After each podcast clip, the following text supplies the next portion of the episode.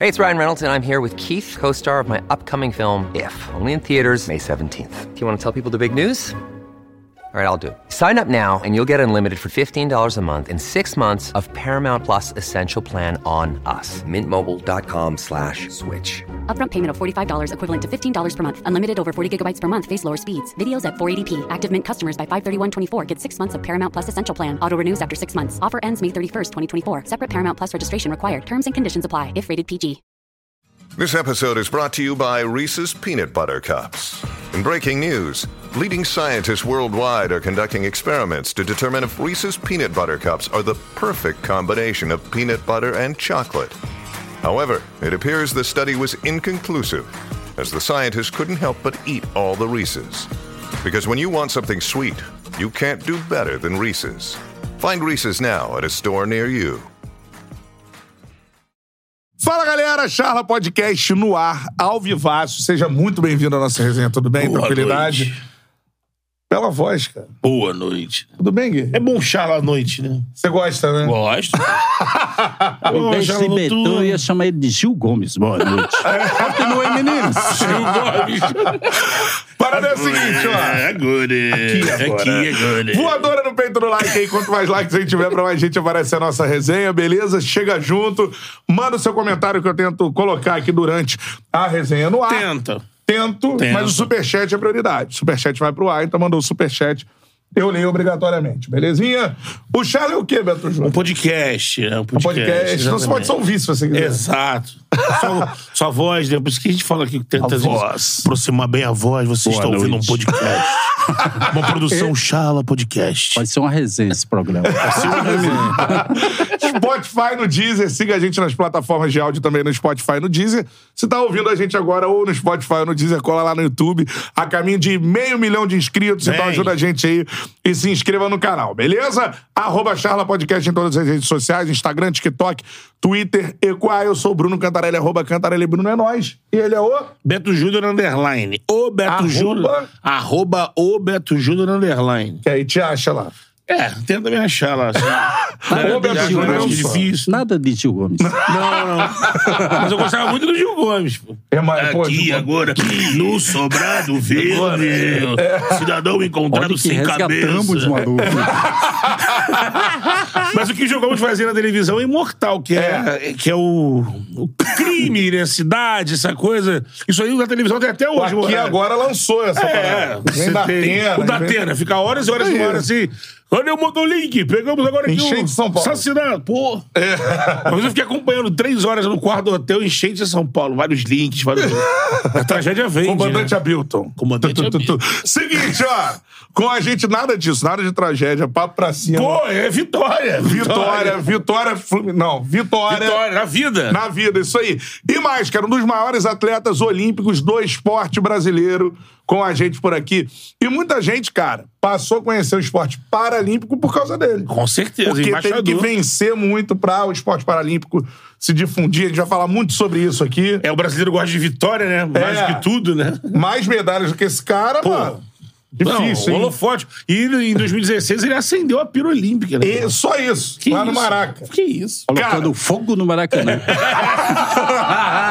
Vamos desenrolar isso. Palmas para o Tubarão. Clodoaldo Silva com a gente. salve de palmas. Depois... O atleta mais vitorioso que passou pelo Thiago até hoje. O atleta mais vitorioso. Sim, com certeza. De quase 300 episódios do Charla. Porra. Clodoaldo, uma honra receber você aqui, Chupa mano. os outros que passaram, então sou eu mesmo, galera. Brindem aqui, Aí, vamos ó. brindar. Aí, Saúde. aí sim, ó. Boa, galera. É nóis. Já entornei pra Já, começar, já mandou legal? pro Santos. Já já certo. Isso aí, boa. Tem, tem mal de Parkinson, não. né? Relaxa.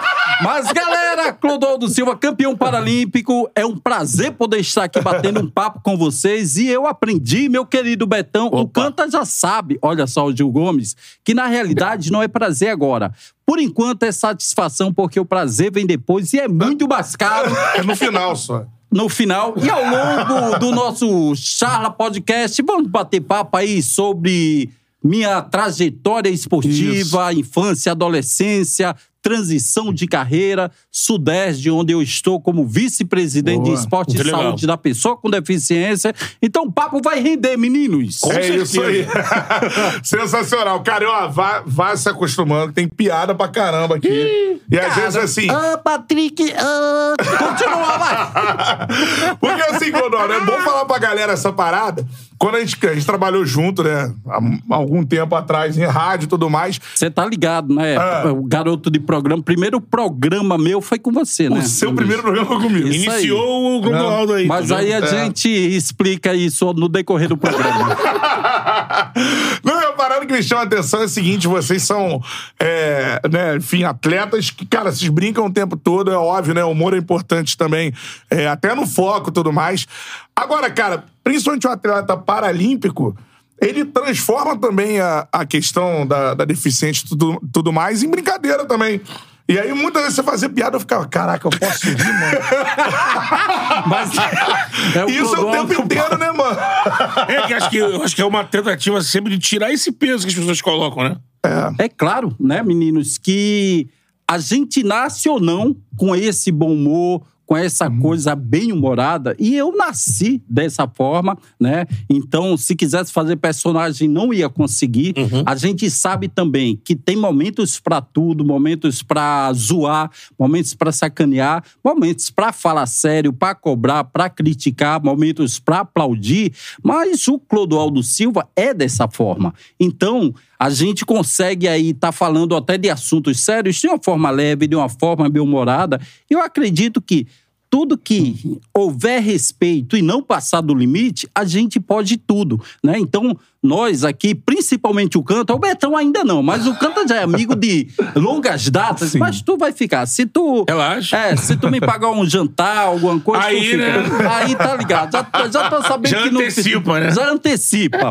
Então, a gente até faz umas brincadeiras politicamente incorretas, Uhum. mas somos amigos, ele conhece outras pessoas também. O que não dá pra fazer às vezes, né? E na maioria das vezes, você nem conhece as pessoas, É. as pessoas não te conhecem, você chega falando tudo que você fala pra um amigo. E aí, o, esse limite passa e aí não fica legal. Então, Sim. tudo com moderação é muito bom, meninos. Com certeza. E no meio é, do esporte paralímpico é normal, assim, a galera se zoa o tempo inteiro. Cara, é normal e a gente fala que nós queremos ser incluídos em todos os sentidos. Até na né? zoação. A- Até na zoação. Então, tem atleta paralímpico engraçado pra caramba, tem outra estrela pra caramba, que É. não sou eu, né?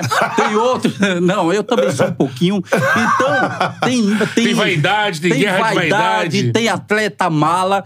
Isso tem no Paralímpico, como tem no Olímpico, no futebol, em É. todos os segmentos, né? Então a gente quer se incluir em tudo, né? Então essa essa questão do Paralímpico realmente e da pessoa com deficiência, as pessoas que estão de fora, ah, ele tem uma deficiência, ele usa uma cadeira de rodas, ele é um deficiente visual, um cego, não vê, então ele é um cara frustrado, depressivo, triste, e a gente vem para mostrar que tem uma deficiência, tem uma limitação, mas é apenas característica, mas que a gente vive, somos felizes, temos a alegria de viver e vida que segue. Meninos, Você já se sentiu limitado alguma vez na vida?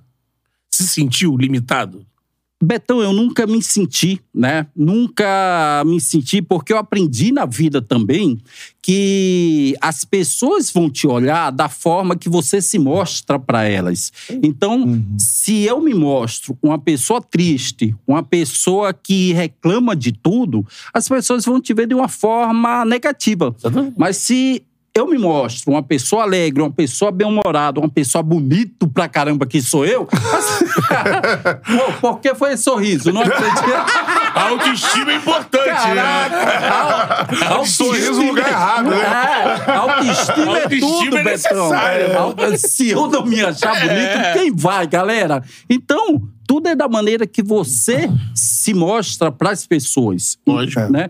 Porque tem muitas pessoas, não só na deficiência, mas tem muitas pessoas que chegam num local E as pessoas nem estão olhando para ele ou para ela e a pessoa, nossa, ninguém olhou para mim, alguém está me tratando assim ou assado. E muitas vezes é você que coloca esse personagem e acaba tendo esse seu preconceito com você mesmo. Sim. Essa é Sim, você pode contar uma piada assim que você faz no dia a dia. e eu imagino que tu deva ficar também é, porrindo pra caramba com as pessoas sem graça, assim. Tipo, é tipo, é tipo o nosso Diogo Defante, né? É. a comédia do constrangimento. Constrangimento. O cara fica.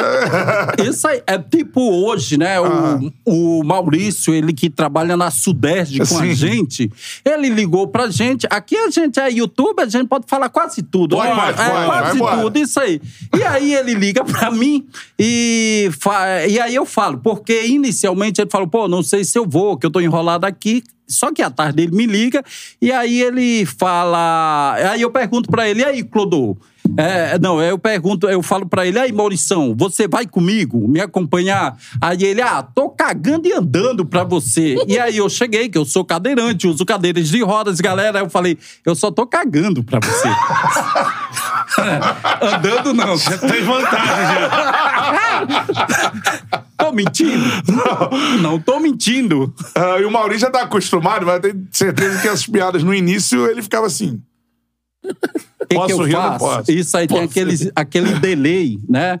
E o que eu fico mais constrangido e com pena é com a esposa dele, a Sandra, que ele Hum. sempre ouve e tá do lado, né? Então, meus áudios, quando ele fala comigo, eu mando os áudios. Fala, Maurição, lindo, maravilhoso, gostoso, delicioso! É bem assim, galera. Esse negócio de pode rir, posso rir. O- Imagina que o, Clodoaldo, a comunidade, como ele disse, a galera, deve ficar no TikTok, porque hoje em dia o que tem mais no TikTok é vídeo ou de anão, ou de. Assim, são vários, vários. Cara, E e. jogando bola, jogando basquete, Sim. lutando. Vivendo a vida. Exatamente, e no meio da feliz, zoação. bem-humorado, no meio da zoação. Né? É tanto que muitos me perguntam, Clodô, o que, que você mais gosta? De Parapan-Americano, Paralimpíada, Mundial de modalidade? E eu sempre falo, a minha primeira competição preferida é o Parapan-Americano e o segundo é a Paralimpíada. E por que o primeiro é o Parapan-Americano? Porque Parapan-Americano é apenas a América Latina inteira, né? Então, eu falei também Parapan-Americano e a América Latina inteira para que vocês para que vocês possam ver que eu sou bom de geografia, né? É isso aí, né? Tá colocando tudo no lugar É, certo. pô, Porque teve um repórter pra mim, amigo de vocês, assim, chegou pra mim, Clodoal, desse Parapan-Americano, é, quais são, tá o mundo todo aqui, quais são os seus maiores adversários? Aí, aí, e Mas como é que é o chinês nesse Pan-Americano? é, isso aí. Como assim? Essa eu fiquei constrangido, menino. Cara, como é que eu... Teve que explicar pra repórter, calma aí, não, aqui eu vou enfrentar... Pan-americano. Vou enfrentar o americano, vou enfrentar o americano, enfrentar o canadense. Rapaz, falando nisso também, me lembrei de uma ótima, eu acho que 2008. Estava acontecendo o Mundial de Natação na FINA, né? Lá em Barcelona. E eu e o revezamento paralímpico, eu e mais três atletas, fomos é, convidados para ir para Barcelona para fazer uma apresentação e era um campeonato mundial. E o nosso querido e saudoso, saudoso Quaraci Nunes, presidente da CBDA, né? Ele chega pra gente, a gente tá indo pra um lado, ele voltando pro outro, e eles nos param. Caramba, que legal, tá acontecendo o Parapan-Americano Paralímpico aqui. Para Pan-Americano, Paralímpico. Paralímpico em Barcelona, na Espanha, na Europa. Agora sim falou. sabendo legal de geografia. É. E, aí, e aí, voltando pro Parapan-Americano, por que eu gosto mais? Cara, porque o Parapan-Americano, né? Só as Américas, aqui são as, os meninos e as meninas, principalmente, mais calor-humanos, mais calientes, tem todas as modalidades, é, a língua, né? O castelhano, castelhano. Então, a gente sente mais é, essa proximidade, essa receptividade. Então, por isso que é, eu prefiro primeiro para Pan-Americano, Porque depois, para a Olimpíada, é o mundo todo. Aí Sim. sim, aí o mundo todo vai ter Europa, vai ter Oceania, e a galera não é igual os é, da América Latina e brasileiro principalmente. A convivência no, na Paralimpíada. Não, putaria só. Continua, Betão, vai!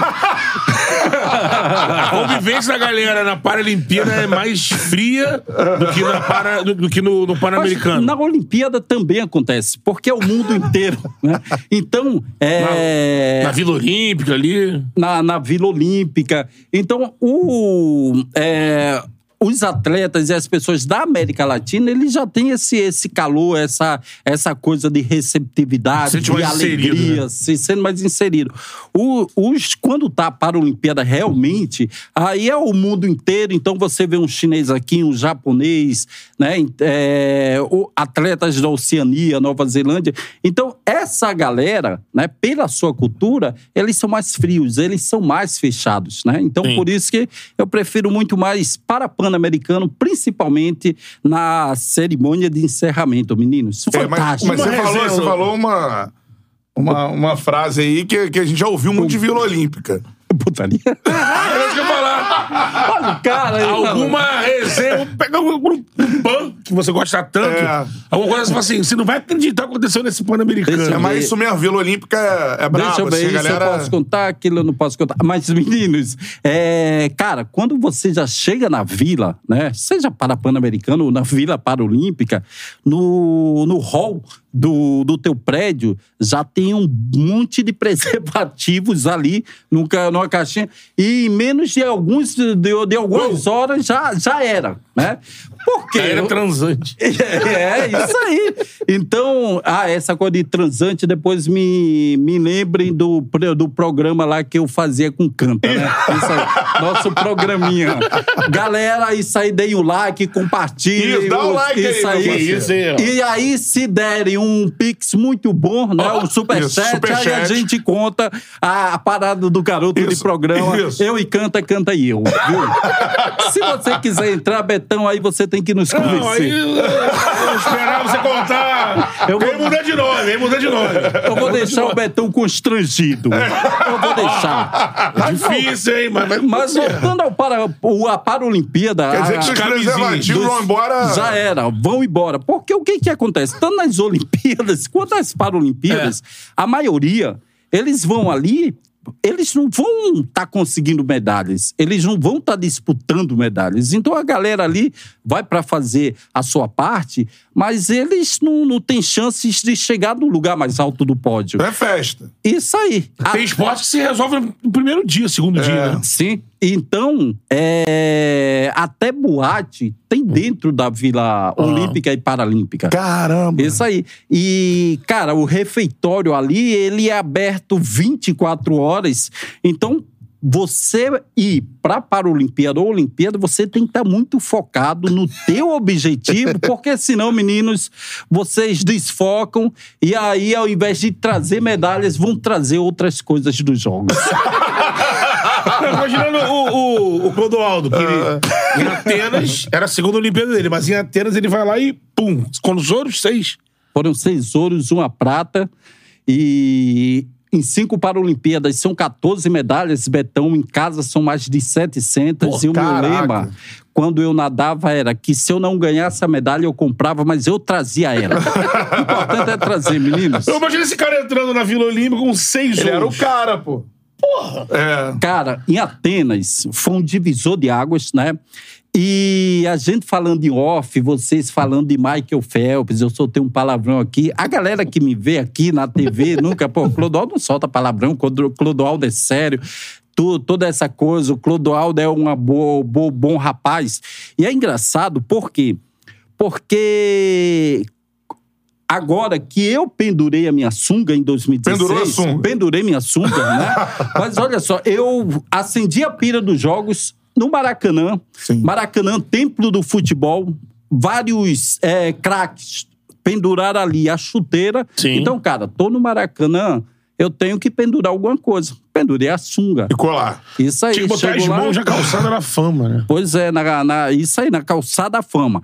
E aí, é, o Atenas, como eu falei, a gente falou do, do Michael Phelps, e quando eu me quando eu dava entrevistas, logo depois de, é, de competições, quando eu ganhava provas, ou então antes, eu estava muito focado, e eu sou um cara muito focado e concentrado, e na TV você fala por 20, 30 segundos, e ali você tem que falar do campeonato, tem que estar sério, tem que estar concentrado. Então, quando as pessoas viam o Clodoaldo naquele momento, caramba, o Clodoaldo é- deve ser chato, mala pra caramba, o cara... Só que depois que eu me aposentei, não tô mais competindo, né? E É. aí a- a- surgiu o podcast, surgiu várias matérias sobre a minha vida, eu soltando essas piadinhas babacas, que ainda tem mais, meninos, tem muito mais. Imagina. Aí a galera fala, nossa, o Clodoaldo é legal, o Clodoaldo é brincalhão, bem-humorado. Então tirou essa fama do Clodoaldo ser mala e ser muito sério, né? Então Ah. agora a galera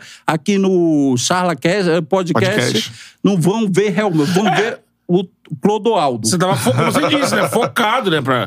Imagina, Isso aí. essa missão não é, não é nada simples. É. Entrar na competição, você vai. Ele é favorito em seis competições, ganhar as seis. É, tem que ficar, pô, pá. Sim, focado. E aí, voltando para 2004, aconteceu as Olimpíadas, né? E ali o Michael Phelps nadou oito provas, ganhou seis ouros e dois bronzes. E ali foi o grande nome do esporte olímpico mundial. Depois, até em Pequim, ganhou mais oito medalhas de ouro. Na minha humilde opinião, ninguém mais consegue ganhar o número de medalhas que o Michael Phelps ganhou nas Olimpíadas. Então, para mim, ele é o maior e melhor atleta de todos os tempos, de todos os esportes, esportes, né? Pela quantidade e qualidade de medalhas. E aí, beleza. Ele saiu de Atenas, super laureado, ia começar as Paralimpíadas. E eu também ia nadar oito provas. E eu tinha oito chances de ganhar medalhas De ouro. de ouro. E aí, né, os jornalistas, vocês, meus amigos, companheiros que trabalham na comunicação, vocês adoram comparar. É, não me batam, meninos, não me batam. E aí eu saí do Brasil para ir para as Paralimpíadas, não, não como Clodoaldo Silva, e sim como Michael Phelps do Brasil. E aquela comparação me deixava irritado, né? Porque, pô, eu não saí com meu nome, não saí como Clodoaldo Silva. E aí, beleza. Chegando em Atenas, começando a trinhar, começando a competição, ganhando uma medalha, duas medalhas. E aí a galera sempre, a- quando eu ia sair do Parque Olímpico, eles chegavam e faziam a pergunta: Você é o novo Michael Phelps do Brasil? E eu tentava sair pela tangente, né? Que eu aprendi, meninos, que eu só respondo o que eu quero, né? Para os repórteres. Então eles perguntavam para mim, eu fazia um segundo do que eles queriam e falava o que eu, o que eu queria. Sim. Então eu não respondia. Aí na sexta e última medalha de ouro, ganhei, chorei pra caramba, emocionado. E aí a primeira pergunta, você é o novo Michael Phelps do Brasil? E eu, em toda aquela emoção, cheguei e falei pra eles, não, não sou o Michael Phelps do Brasil, e sim o Clodoaldo Silva do Brasil. E pra minha alegria e felicidade, aqui no nosso país, estava estampado lá em todas as manchetes dos jornais. Michael Phelps que nada, Clodoaldo Silva do Brasil. E por que eu não gosto? Não é que eu não goste de ser comparado. Eu não gosto de ser comparado a outras pessoas de outros países. Por quê? Porque a gente meio que tem aquele complexo de vira-lata. né? O que é de fora que é bom. o de fora que é bom. Quando aparece alguém aqui do Brasil, não, esse cara não é brasileiro, esse cara é de fora. Então, se me comparassem ao Gustavo Borges, a um Fernando Scherer, É a um outra coisa. Ayrton Senna, que é que eu tenho como ídolo, aí seria outra coisa, seria tranquilão, né? É. Então, o que eu não gosto é comparar o Legal. cara é bom seja no esporte, seja nas artes, seja na cultura, seja na política. Na política eu tô brincando, tô de sacanagem, galera. É só para descontrair, brincadeira. Que não nos ouçam. Mas, ó, olha lá. E aí, que não, e aí voltando para o Brasil, né, cheio de medalhas ali, seis ouros e uma prata, eu viro popstar, viro celebridade, Betão, eu fico até mais bonito. Ah, imagina. Com seis medalhas, quem vai dizer que não, né? e, e aí eu fui a vários e vários programas de televisão, fui a Hebe, fui a Caraca, o Serginho só. Grossman, cara, dei até selinho nela. Não sei Deu se... selinho na Hebe. Na realidade, houve dois selinhos. Isso é histórico. Porra, e o canta é velho pra caramba, maluco. Tu assistia É, Hebe, pô. Sofazão da Hebe, pô. Sofá da Hebe. O sofá da Hebe, isso, né? aí. E não podia negar o selinho, não, pô. não podia negar o selinho. E no programa que eu fui, eu ganhei dois selinhos. Então eu acho que por isso eu ganhei um carro da Hebe. Ah, que é? eu vou falar daqui a pouco. Mas antes, eu indo nesses programas de televisão. Todos é, queriam saber a minha história, né? Um cara lá de Natal que nasceu com paralisia cerebral. Isso. E aí, é, eu falava que eu pegava oito ônibus no dia para ir para o treinamento, para o trabalho, para a escola, para voltar em casa. No dia seguinte, fazer a mesma coisa. E tem programas sensacionalistas. Não, você vai sair com patrocínio, você vai sair com carro. E fui ao Domingão do Faustão também, né? E no Domingão do Faustão, galera, quando nós estávamos conversando, na realidade, para de, para de tomar, senão tu vai jogar em cima do cantaré, que essa é muito boa, cara. essa é muito Vou boa. abrir outra. É, Isso aí. E aí, quando. É, na realidade, o Faustão não tava, não tava falando comigo, que ele pergunta e responde ao mesmo tempo, né? Ô, louco, meu! E aí, Clodoaldo? É. E aí, Clodô, como você tá belo, que bela verdade. Então, no- ele, ele fica no seu monólogo. Faustão, um abraço pra você, boa recuperação, garoto. Tá? E aí, quando o meu querido amigo, o louco meu, Faustão, tava no seu monólogo, falei pra vocês que eu tenho uma paralisia cerebral. Ele chega, coloca a mão no meu ombro e fala. Vejam só, com todo o problema da paralisia cerebral, tem dicção perfeita, se expressa corretamente, esse garoto é poderoso. E aí eu fico imaginando, caraca, será que o Faustão tá achando que minha paralisia cerebral tem alguma coisa a ver com deficiência intelectual ou mental? Eu acho que era a segunda. Tentei explicar pra ele o que era a diferença das duas patologias, mas até hoje, até hoje, o Faustão não entendeu porra nenhuma, meninos. Que absurdo, ele consegue falar, consegue. Mas, Olha, mas é muito, tem muito desconhecimento mesmo, né? Tem muito. Não é maldade, maldade. Não é maldade do Faustão e de outras pessoas que associam paralisia cerebral com a deficiência intelectual e mental, mas muito pela falta de conhecimento. Então, a gente, justamente o nosso papel, né? E hoje eu estando na vice-presidência de esportes da pessoa com deficiência da Sudeste, junto com o Renato de Paula, junto com o governo do estado, antes da gente poder estar tá reclamando, antes da gente estar denunciando, fazendo algo, a gente tem que informar, né? Muito pela informação, mas também as pessoas podem ir lá, tendo dúvidas, vai lá no seu aplicativo aí de pesquisa, coloca lá as diferenças, porque muito não é por maldade, e sim pela falta de informação. E quando vocês quiserem o, a história da Hebe, eu estou aqui, meninos. Agora, Ah, porque a moleque. gente já vai entrar na sua história de vida e tudo mais, né? É, agora, ó, voadora aí no peito do like, muita gente mandando mensagem. Deixa eu mandar um abraço aqui pro Bruno Diego. Primeira meta da live aí, 150 likes na live, depois a gente dobra a meta. Então, voadora no peito do like aí, beleza? Like na live pra essa resenha espetacular, né, cara? Com um monstro do esporte brasileiro. Essa resenha chegar em muita gente aí, cara. Bruno Diego mandou, Clodoaldo é o cara, tenho orgulho de você, meu querido. Um abraço de Belém do Pará, show de Uhul, bola. Brunão, meu garoto, olha só, Brunão, eu te pego, me fala aí, Brunão, se a gente se encontra antes ou depois da chuva. O Brunão tá ligado. Você Belém conhece Pará, a história? Tô ligado. Isso aí. eu- Lá é sempre ou Seis e antes ou depois da né? chuva. Seis, sete horas da noite. Isso aí, nesse horário, Final antes de ou tarde. depois, tava competindo em Belém, terra onde Jesus. Não, brincadeira, pessoal. Brincadeira, Brunão. Mas tava lá em Belém, né? Acabou o campeonato e eu sou um cara sem vergonha, meninos, sem vergonha no bom e no mau sentido da Sim, palavra. nos dois. Isso aí, nos dois. E aí eu tava, co- conversa vem, conversa vai com a garota, e aí a gente. Ah, um date, se- tava ali num, num crushzão isso ali. aí, tava vendo um crush e tal. E aí cheguei pra ela. Voadora no peito. E aí? Vamos se encontrar mais tarde?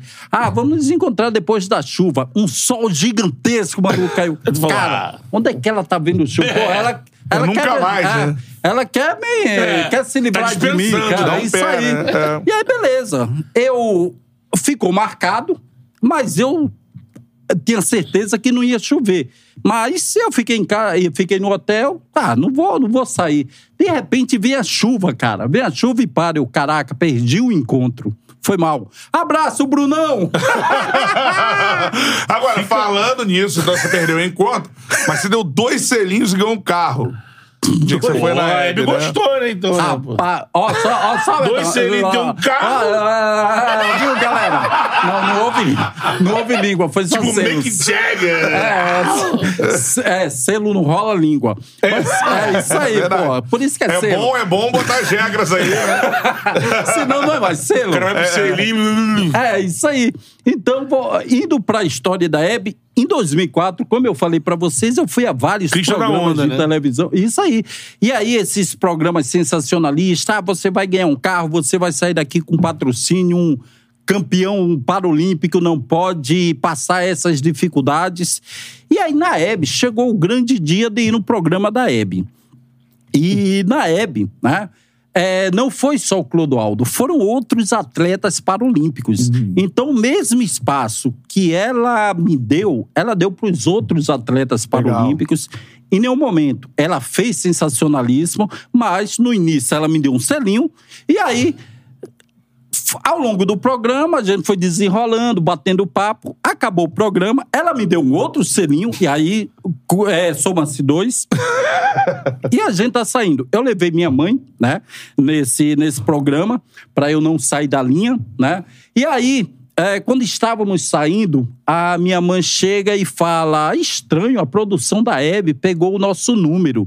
E aí eu falei para ela: não, mãe, deve ser para quando quiserem outro bate-papo, outra matéria, nos contactar. Nessa época, eu ainda morava em Natal. Fui para Natal em 2004.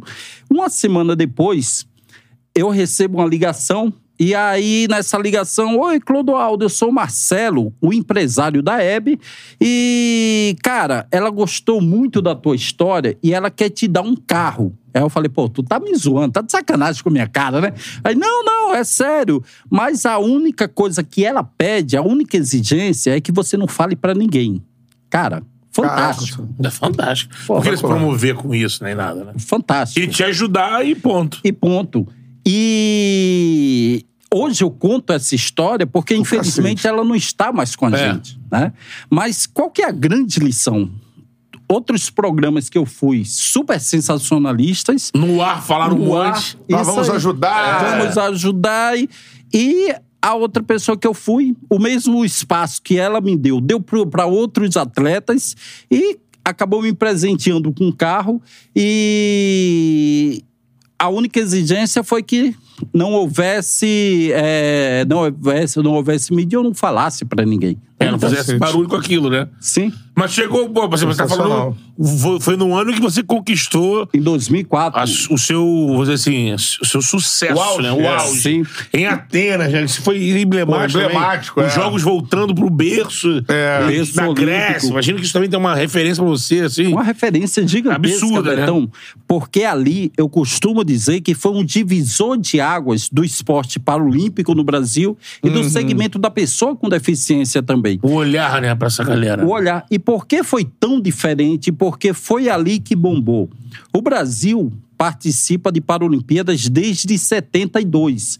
A Desde prim- 72, Desde foi? 72. Em 76 foi a nossa primeira medalha, mas as Paralimpíadas, a primeira realmente oficialmente foi em 1960, lá em Roma, quando aconteceu as Olimpíadas e Paralimpíadas.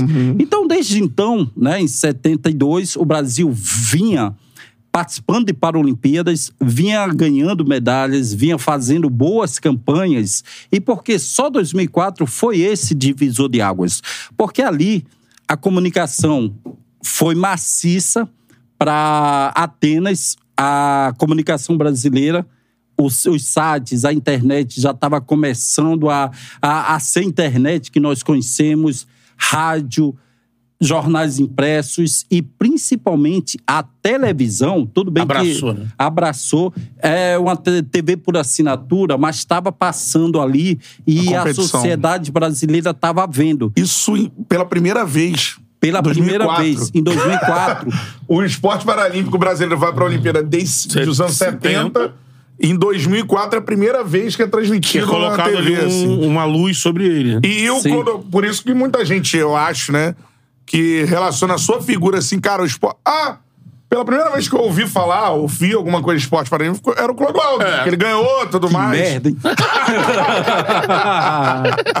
Mas é, mas é uma verdade, não é? Aí o Clodoaldo, o Tenório do Judô, o André Brasil. Isso, foi é. aparecendo. O André Brasil veio depois. O Depois. Tenório, ele ganhou medalhas de ouro bem antes que eu em Paralimpíadas. Mas a televisão não mostrava A competição. a competição. Então, essa foi a grande diferença. Então, por isso que eu sempre digo que o divisor de águas foi 2004, que a TV começou a mostrar a- as nossas conquistas. Não só a Sim. natação, mas outras modalidades.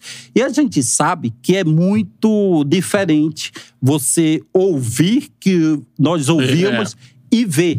Lógico. Então, ali, o Brasil ganhou 14 medalhas de ouro. Eu saí com seis ouros e uma prata. E ali eu me transformei num grande nome, realmente, do esporte Tubarão. paralímpico. O Tubarão Paralímpico. É. Tubarão Paralímpico que veio em 2002. E aí, vocês podem dar o mexão, chamar o like, compartilhar. E eu conto essa do Tubarão Paralímpico. O apelido do tubarão, né? É, de onde veio o apelido Tubarão. Ó, dá o like aí na live, cara. Os maiores atletas do esporte brasileiro. Como disse aqui o Paulo Lima, esse homem é um monstro sagrado do esporte brasileiro. Parabéns, Charla. Que convidado maravilhoso. Obviamente é um episódio por ser amigo desse cara aqui, dessa fera. E também, né, que por ele estar aqui no Charla, que é histórico pra gente, muito Lógico, legal. pô. Espaço aberto para o esporte paralímpico no Charla. Temos que ter vários Ano que vem tem, né? Tem, Aqui tem, tem PAN esse ano. Paris. né? tá Pan logo ali. E Paris. Tá logo ali. Tá logo ali. E vo- vocês vão voltar, mas hoje saiu a convocação da natação, Boa. não só da natação, em outras modalidades, para o Parapan-Americano, que acontece em Santiago, que vai agora de 17 de novembro a 26, lá no Chile. Show de bola. no Chile, né? O Pan. No Chile, isso aí. E o seguinte, ó, like na live, na moral aí, dá o like, voadora no peito do like, compartilhe pra, pra, quem você puder e manda também sua mensagem que eu já tô lendo por aqui aos pouquinhos. Mandou o superchat, é prioridade, beleza? Cara, você falando de voadora no peito do like, eu lembrei. Galera, dá também, além de voadora no peito do like, dá umas mordidinhas na virilha. Vai, continua. Caraca, maluco, Essa vai, é continua. bizarra, né? Nós estávamos juntos quando isso aconteceu, Estávamos, cara. cara. É? Estava isso ao vivo lá na Transamérica. Ah, Chegou a é notícia. Você pensou mal, né? Você pensou outra coisa. Olha. Dirigente dá Isso. mordida na virilha Ao de vivo, cara. torcedor. Estava ao vivo lá, eu falei, não é possível, calma aí. Cara, galera, olha O Venê que só. soltou primeiro. Sim, né? e Isso o aí. Clodoaldo é Mengão, né? Não, cara, eu Não é não. sou. Não é isso não, aí. não. Não. Olha só qual o time que eu torço. Ah, em uma, terra, em uma cidade chamada Natal, existe um povo chamado ABC. Ah, boa. É, olha só, vai comigo. ABC, Clube do Povo, campeão das multidões, ABC. será sempre o mais querido dentro dos nossos corações. Eu me orgulho de O ser da ABC. terra potiguar, quando vou para o gramado ver o ABC jogar. Ah, moleque! A ver, você nem pra falar que não é, né? É Cantou o hino e frasqueirão, pô. Cara, É. e no Frasqueirão, é, o- os alvinegros lá, e o estádio foi o único local onde Ronaldinho Fenômeno foi vaiado e Clodoaldo Silva foi aplaudido. era o Ronaldinho? Isso aí. Aqui são várias histórias, viu? E vambora. Vambora. 2006. Cara, eu adoro isso. Tu chega lá Foi- cheio de medalha, tudo Foi mal, bom. Ronaldinho. Foi mal, fenômeno. Mas lá quem manda sou eu. E aí? eu já morava no Rio de Janeiro, né? Mas estava passando férias em Natal e coincidiu de ter um torneio sub-12 entre ABC e América, que jogaram, e eu fui convidado. O Ronaldinho também estava lá em Natal, e nós dois fomos convidados para participar do evento e premiar toda essa galera. Eu, como grande ABCdista, todo mundo sabe que, que eu sou alvinegro, cheguei bem antes, atendi quem eu podia atender, dei autógrafos, bati fotos, e fui para o local da premiação. O Ronaldinho chegou atrasado de helicóptero, atrasou o evento e foi para lá para a premiação. Eu fiquei de um lado, ele ficou do outro, né? E aí, quando ele foi, ele foi anunciado pelo atraso, né, por tudo isso, a galera começou a avaliar ele e começou a aplaudir. E aí eu, constrangido, né, baixei a cabeça assim, mas ao mesmo tempo Caralho, eu sou muito foda. Pois. Os caras estão aqui, mano. Ronaldinho! Uh, no Clodoaldo. Camisa do ABC, todo boné. né? E aí foi, foi isso. E aí, pô, sou muito foda. Obrigado, pessoal. O cara chega de helicóptero, né? Tá todo mundo andando no campo. Aí, Pá, aí tem que abrir um clarão, o helicóptero descer. Isso aí, por isso não tem como não ser, né? E, e aí, claro que o ABC, né, não tem nada. Não tô fazendo um trocadilho comigo, galera, mas o ABC tá muito ruim das pernas, né? Então não tem nada a ver com trocadilhos. Tá em Mas- série, ABC? Rapaz, estamos na B, mas indo firmemente pra C, Betão. firmemente. Aquele objetivo, né? Aquele objetivo. Estamos com 20 pontos, acredito que com- com 20 pontos. E o que tá fora da zona de rebaixamento tá com 31.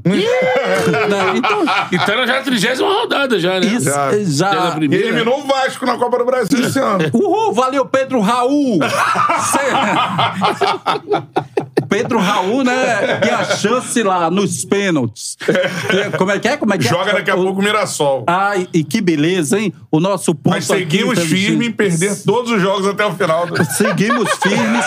E aí, o pessoal não consegue zoar o Clodoaldo em relação a futebol. Aí o pessoal chega. Pô, Clodoaldo, quer falar o quê? O ABC perdeu. Aí eu, tá, qual que é a novidade? Qual que é a Conta surpresa? uma nova aí. né? Isso aí, me contou nova. Ah, o ABC vai pra Série B. Ah, pra Série C tá Sim. descendo. Aí eu, pô, nem sabia que a gente ia conseguir ficar na B, né? É. E aí, ah, é, mas vocês estão na lanterna. Cara, pelo menos estão na lanterna, vamos fazer história e estamos quase sendo o time que faz menos pontos e vai pra C, né?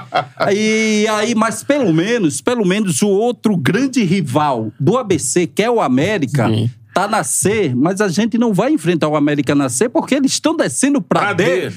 Então, cara, Mas- é ABC é muito bom.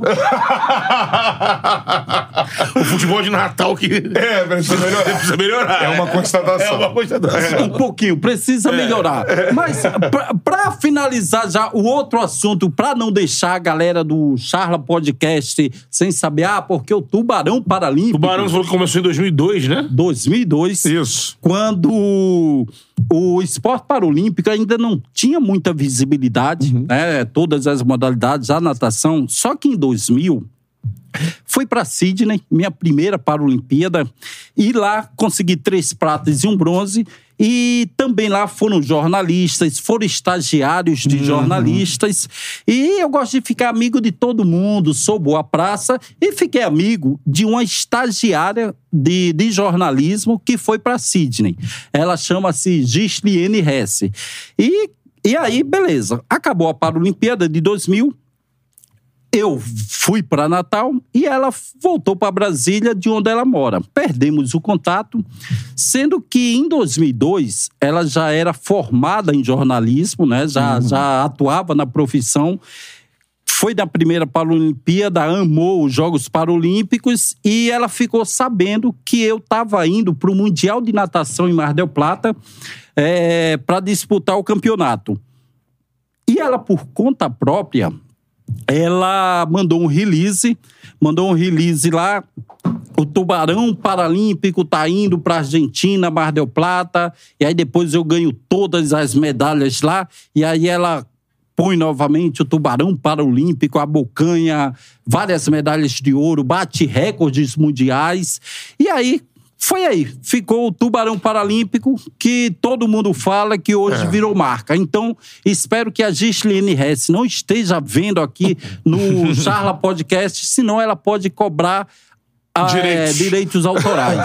Então foi ela que escreveu release, matérias. Ela que é a que te culpada. batizou. Isso aí. Qual o nome dela? Gisliane Hess. Mas não puxa Hess. muito o saco, não, senão ela vai querer direitos autorais. Royalties. Agora, voltando na, na história, você contou muito bem, né? Quando o esporte paralímpico começa a ter uma visibilidade por conta de passar a ser transmitido na televisão e tal. Aí eu queria que você contasse um pouco mais pra gente agora, Clodô, da, da sua história, cara. Tu é de Natal, mesmo, Rio Grande do Norte, a capital. E aí você falou da, da deficiência que, Sim. que você nasceu. Eu queria que você contasse pra gente como é que foi a sua vida, seu início e tudo mais. Cara, nasci em 79, né? Paralisia cerebral, betão e canta.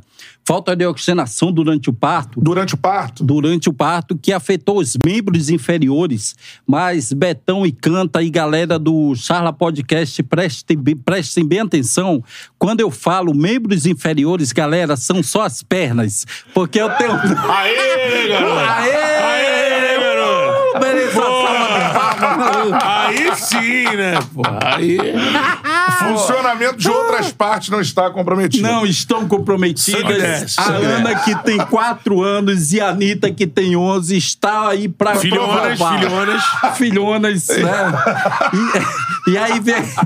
Garota lá, garota. As garotas estão aí pra provar que Exatamente. realmente os membros inferiores foram só as pernas.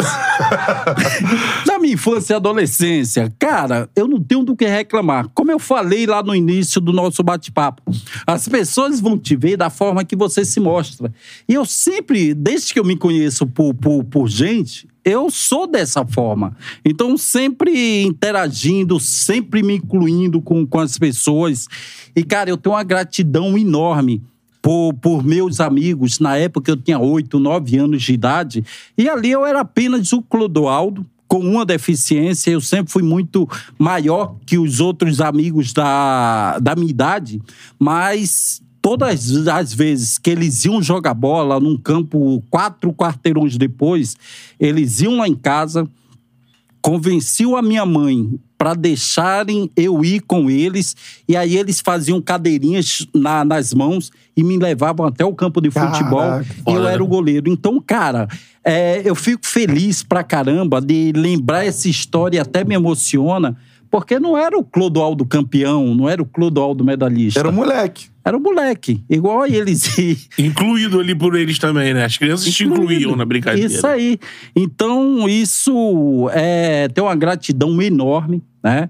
Mas, como eu falei, é, eles gostavam de ter o Clodoaldo do lado, né? O Clodoaldo sacano, o Clodoaldo bem-humorado, o Clodoaldo que não se fazia de vítima.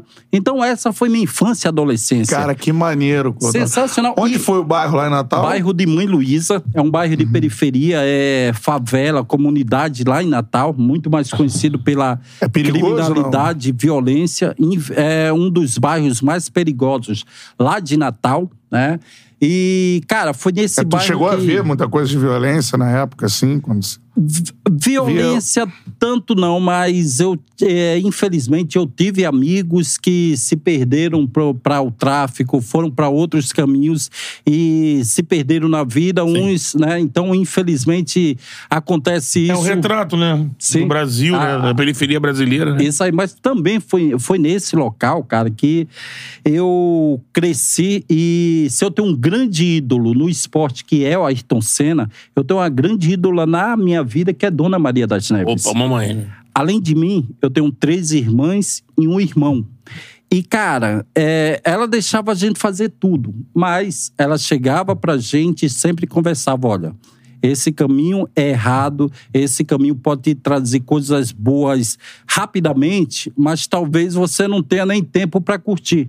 Esse Sábia, né? caminho correto, o certo, vai te dar mais trabalho, mas você vai ser cidadão, você vai poder dormir e deitar a cabeça e ficar tranquilo no travesseiro, né? Então, Dona das Neves, é, ela para mim, é a pessoa mais inteligente do mundo, apesar dela ter estudado apenas a quarta série, né?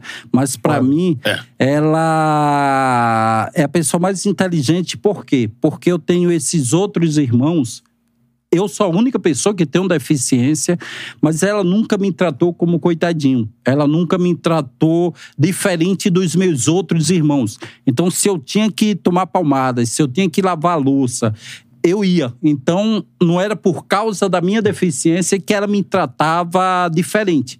Então, isso eu cresci e aprendi que eu tenho que conseguir os meus objetivos através da minha capacidade e não por causa da minha deficiência. É, isso aí, Então, perfeito. esse foi o grande ensinamento. É, isso aí. Betão e canta. Agora, agora, só pra perguntar, sua mãe é, trabalhava lá em Natal? Como é Minha que era? mãe assim? trabalhava porque nosso pai nos abandonou. Eu tinha apenas dois anos de idade. Caramba. Eu sou caçula, eu sou mais novo, né? Eu sou mimadozinho da Infelizmente, casa. outra realidade brasileira também.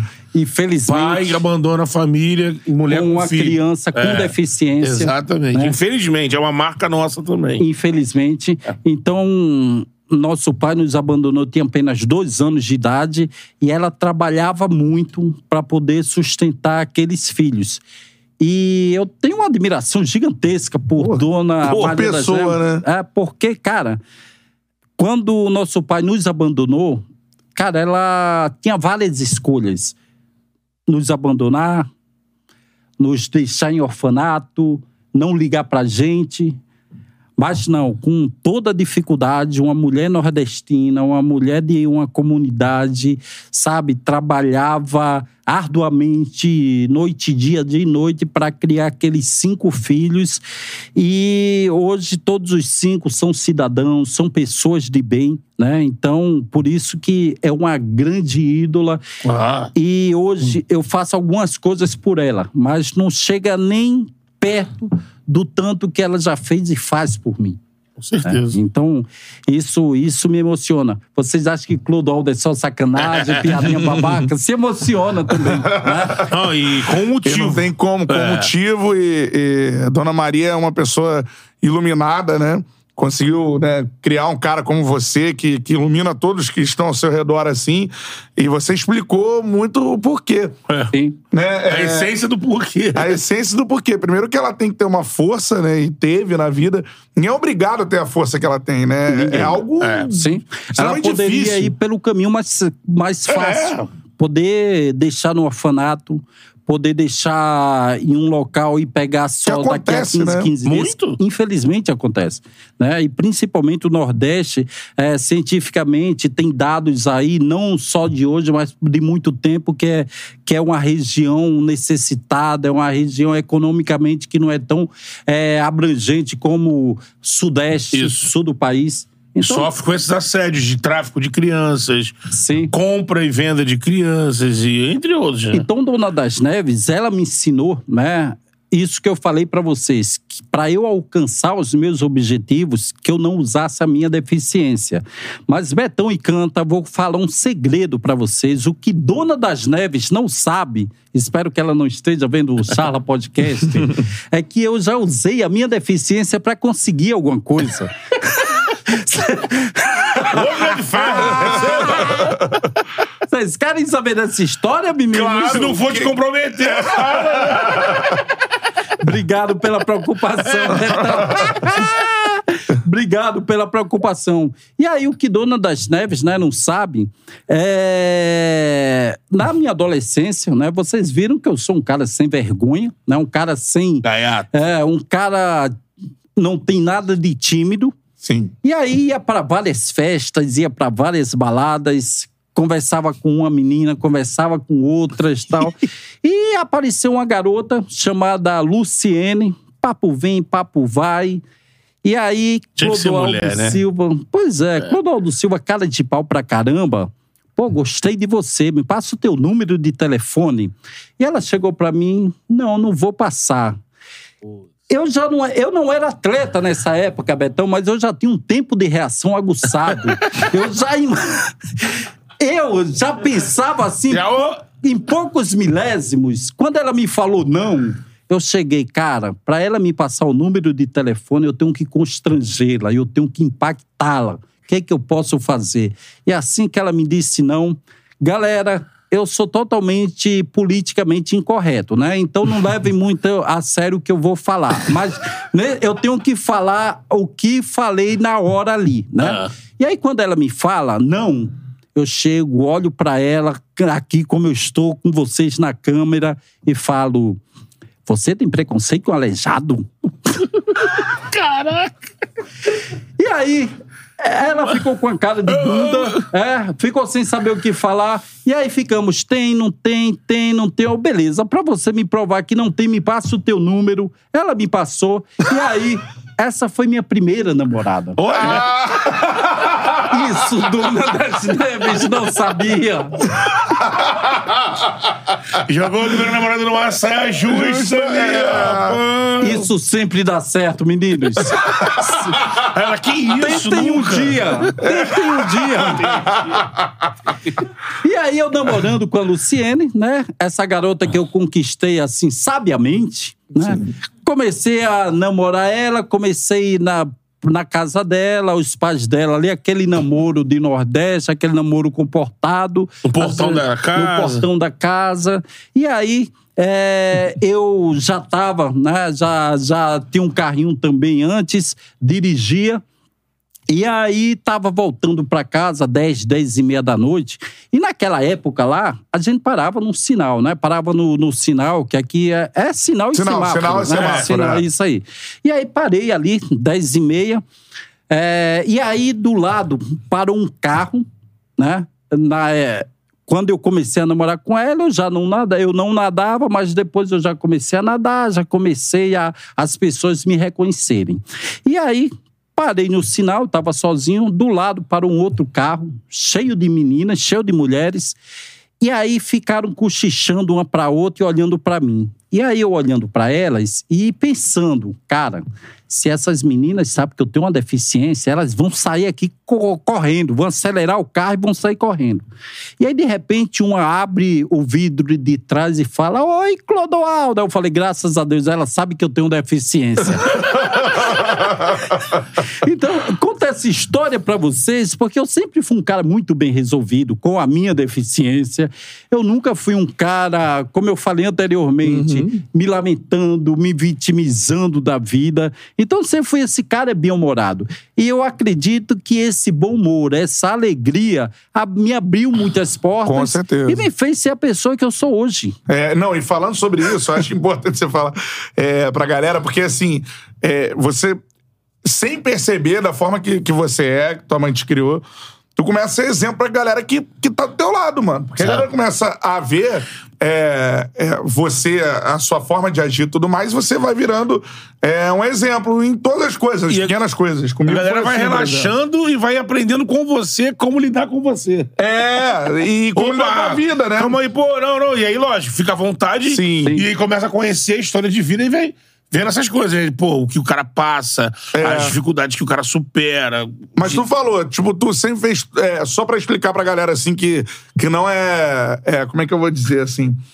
É, Não é habituada, por É, exemplo. não convive com alguém com com- deficiência. é, Sim. A conviver com Fica alguém. catando muitas palavras. Fica... Isso aí. Te pô. conhece e fica Me assim. conhece, fica. É igual as piadinhas que É eu o medo de cancelamento É. da internet. Não, uma parada tá tu falou. Ah, não, dirijo, por exemplo. Aham. Normalzão, você. Com quantos anos você tirou carteira? Cara, eu é, aos 24 anos de idade já, já teria carteira, mas que o Detran não saiba desde, desde com 22 anos que eu dirigia. Que o Detran não saiba, Arruma né? o carro adaptado. Com carro adaptado. É fácil arrumar o carro adaptado no Brasil?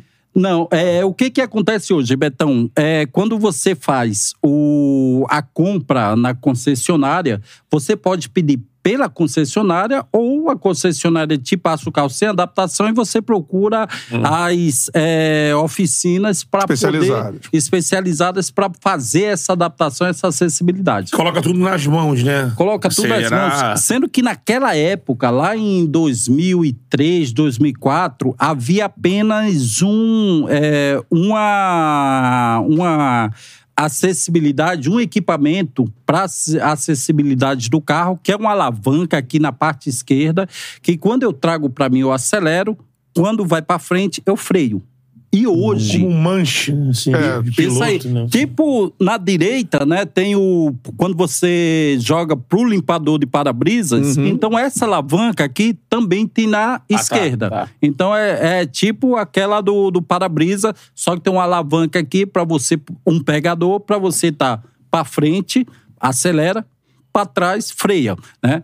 E só que naquela época existia apenas essa e uma ou mais duas. Hoje não, hoje já tem uma gama muito maior de, é, de acessibilidade para carro, mas o que que acontece? Eu ainda espero e como o Charla Podcast é super bem visto, né? Então a galera da- das locadoras e o que eu Opa, brigo, né? Brigo no bom sentido da palavra, Sim. é que todas as locadoras que a gente tem, locadoras grandes, disponibilize e tenham carros adaptados para pessoas com deficiência. Isso não rola ainda assim. Isso não rola e é lei. É obrigação das locadoras. E muitas vezes, né, minha vida fica entre Rio de Janeiro e São Paulo. E às vezes eu passo uma semana ou duas semanas em São Paulo.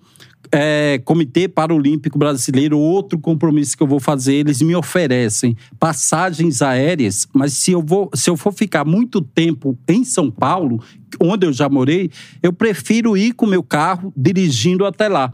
E por que eu prefiro ir com o meu carro dirigindo até lá? Porque eu sei que se eu for de avião e quiser alugar um carro lá, não vai ter um carro A que pronta tenha, entrega ali. Isso aí, que tenha a acessibilidade que eu possa dirigir. E a pessoa com deficiência, ele quer autonomia, ele quer liberdade, ele quer ir na hora que eu quiser e não na hora que outras pessoas queiram me levar. Sem depender de ninguém. Sem depender de ninguém. é- Então. Você, por esse- exemplo, é um cara que vive a vida assim. Tu vai, vai Sim. embora, e não, É, não isso depende aí, de ninguém. Não depende de ninguém, É. então realizo palestras motivacionais aí Viaja o por Brasil todo o inteiro, Brasil. é. Viajo o Brasil inteiro, então fico. Quem quiser me contratar, galera, olha só, Boa. eu vendendo meu peixe aí. Entra aí, pô. no Instagram Tubarão Paralímpico, né? Também tem Clodoaldo Silva, arroba gmail.com. Vai lá que é, o que eu tô falando, as porcarias aqui, eu vou falar pra vocês também. Mentira, a gente se adequa aí. E o legal da palestra é justamente, eu falo das dificuldades, eu falo dessas questões do abandono do nosso pai, da, da minha infância, da minha adolescência, do nascimento, né, da minha transição de carreira, que houve muitas dificuldades, mas sempre dessa forma leve, dessa forma bem-humorada, para que quando acabar, a gente possa passar essa mensagem. Caramba, o Clodoaldo Silva passou dificuldades, o Clodoaldo Silva poderia se vitimizar de tudo e de todos, mas não. O cara ultrapassou as barreiras, as dificuldades, sempre com um sorrisão, sempre alegre. E se ele pode fazer, eu posso fazer o mesmo. Essa é a ideia. esse é o maior legado, né? Esse é, é o maior legado. Dá o like aí na live, meu parceiro. Quanto mais likes a gente tiver, pra mais gente aparece essa resenha sensacional. E, Clodoaldo, eu queria perguntar pra você, assim, você falou de um dos problemas hoje que, que o nosso país tem, que é a questão da- das locadoras e tudo mais, Isso. disponibilizarem os carros, mas nosso país tem diversos problemas. Falta de acessibilidade. Exato. O que, que, por exemplo, as grandes cidades hoje é, tem que se preocupar, assim, mais basicamente hoje, assim, uma parada que, mano, Sim. impacta no dia a dia mesmo, assim. E não tem. Que, que não tem. Transporte público. Principalmente o transporte público. Eu, graças a Deus, eu tenho meu carro, eu consigo dirigir, mas atualmente tô morando perto de você, canta. Tô morando em Maricá, né? Tô morando ali em. Maricá. Não é tão perto de Niterói, não, mas é Tá mais ali. perto. É, tá ali. É a grande Niterói. Não, tô brincando. Isso.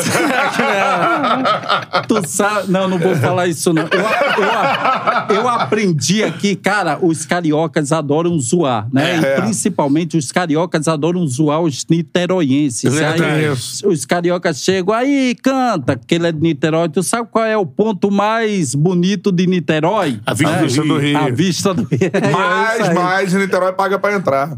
É verdade. sem, sem Cobrar alguma ingresso. coisa. É, isso aí. verdade, verdade. Pra ver o Rio, né? Isso aí. Pra ver o Rio de pra ver o Rio. E aí, com- continuando essa, essa nossa resenha, cara, moro em Maricá, né? Mas também já morei no Recreio, na Barra, já morei em Realengo. E se tivéssemos transportes públicos acessíveis que dessem condições para que a gente pudesse estar, para que eu pudesse estar usando, eu ia de, de transporte público, porque eu acredito que você pega até menos trânsitos, né? Menos trânsito, porque tem seletiva, você vai embora. É. Mas infelizmente não tem. E isso não é só no Rio de Janeiro, isso é em todo o Brasil. E infelizmente. Eu achei que o grande legado na Rio 2016 das Olimpíadas e Paralimpíadas ia ser justamente a questão da mobilidade urbana, que não foi. É claro que o Parque Olímpico da Barra, o Parque Olímpico lá de Deodoro, eles são totalmente acessíveis. Você chegando lá, você consegue ter independência, consegue ter autonomia, mas a galera que mora em Maricá, em Niterói, que mora na Baixada, até chegar lá. Então não pode ser só em torno, tem que ser na cidade inteira. E fazendo essas andanças aí pelo Brasil, até quando, em 2014, quando houve a Copa do Mundo aqui nas 12 cidades, depois Olimpíadas e Paralimpíadas, o que que eu percebi? Em algumas cidades, antes das construções aí das arenas para receber a Copa, tinha até uma acessibilidade.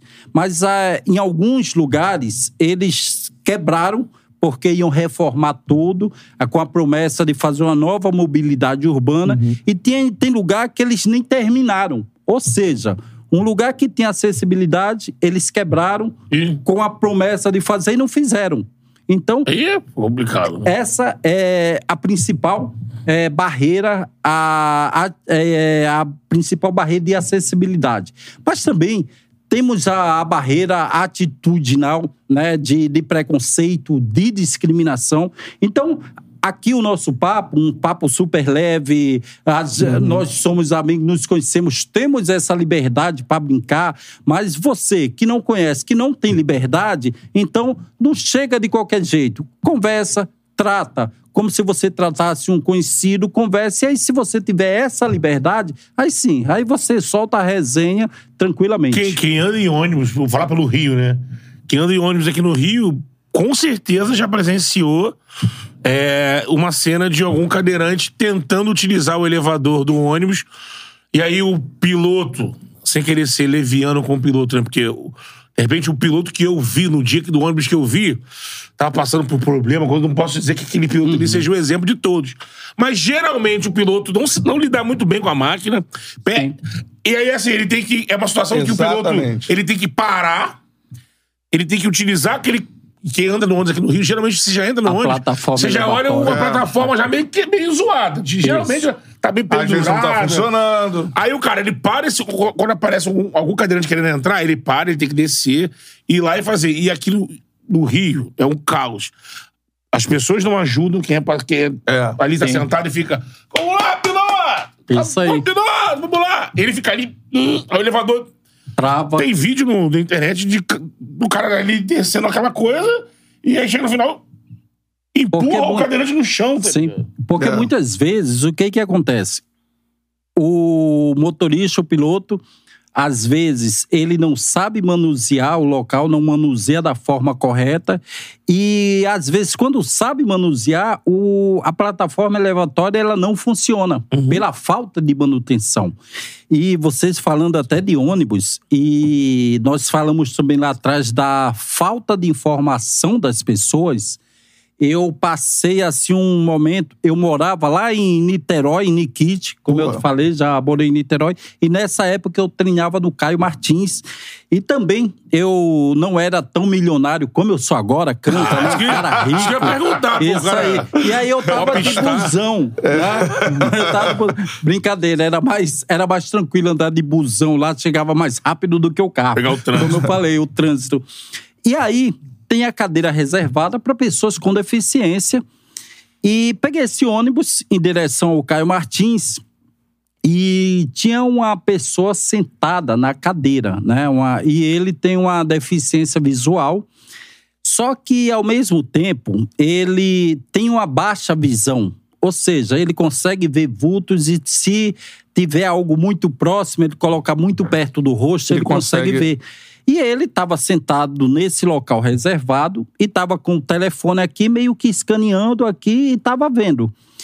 E as pessoas do lado falando: ah, ele é um charlatão, ele quer poder estar é, Pra sentar naquela usufruindo cadeira da especial. vaga e sair.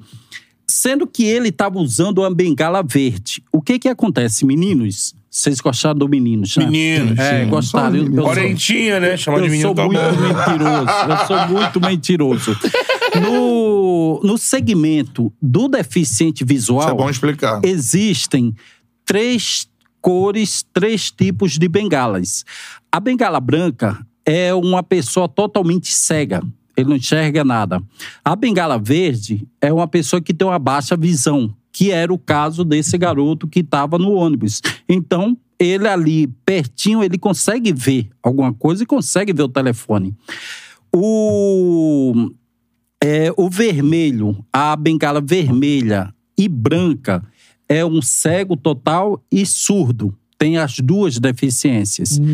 Então, esse garoto estava com a bengala verde e aí todo mundo chegou falando e ali eu também estava ficando constrangido que eu estava vendo que ele tava, é, não estava confortável. E aí eu cheguei e eu expliquei para o pessoal. Dei boa tarde, me apresentei, né? E aí eu falei, galera, Caramba. então... É, e aí Galera, eu- ele não é chala, ele não tá é, ele não tá usando, que não tá tem deficiência visual. E aí eu expliquei essa questão das bengalas, expliquei a questão da deficiência visual, da baixa visão e da cegueira total. Mas, como eu falei, muitas vezes não é por maldade, mas sim por falta de informação. Pô, isso é, é bom E rola muito.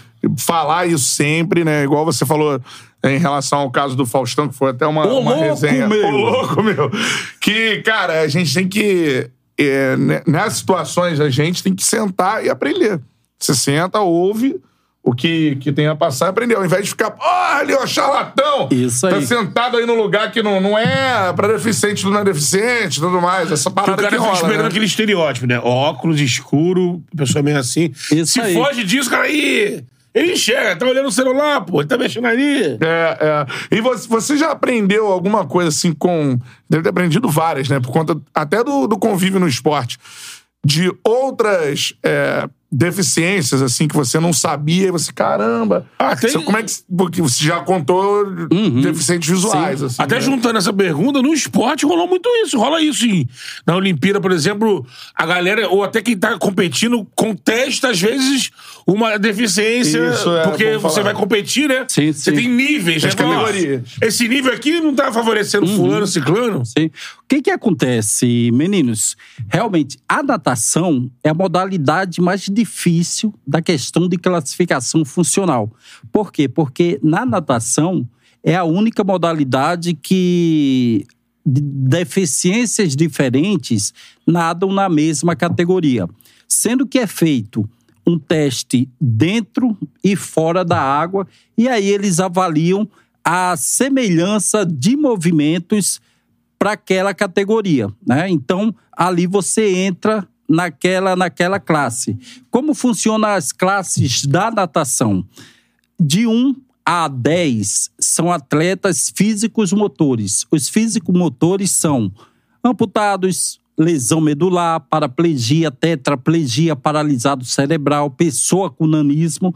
Então é feito essa esse teste funcional e aí eles veem a semelhança de movimentos é, eficientes dentro e fora da água. O on- é, e sendo que de 1 a, a 10, a categoria 1 e 2 são atletas tetraplégicos. Atletas que têm o maior comprometimento de deficiências, fica na 1 e na 2. A minha categoria foi 4 e depois foi para 5. E a categoria 10 é aquela categoria que é o menor grau de deficiência. Então, a olho nu, a gente não consegue ver aquela pessoa com uma deficiência. Esse é o menor grau. o 11 e o 13 são atletas. A categoria 11 é atletas totalmente cego, não enxerga Uhum. nada. O 12 e 13 são baixas visões, né? Então, o Isso tudo 12 dentro da natação. dentro da natação. E Caramba. o 14, ainda temos o 14 e o último, que é, são atletas com deficiência intelectual. Então, a natação paralímpica, ela é formada por 14 categorias, sendo que tem essas especificidades.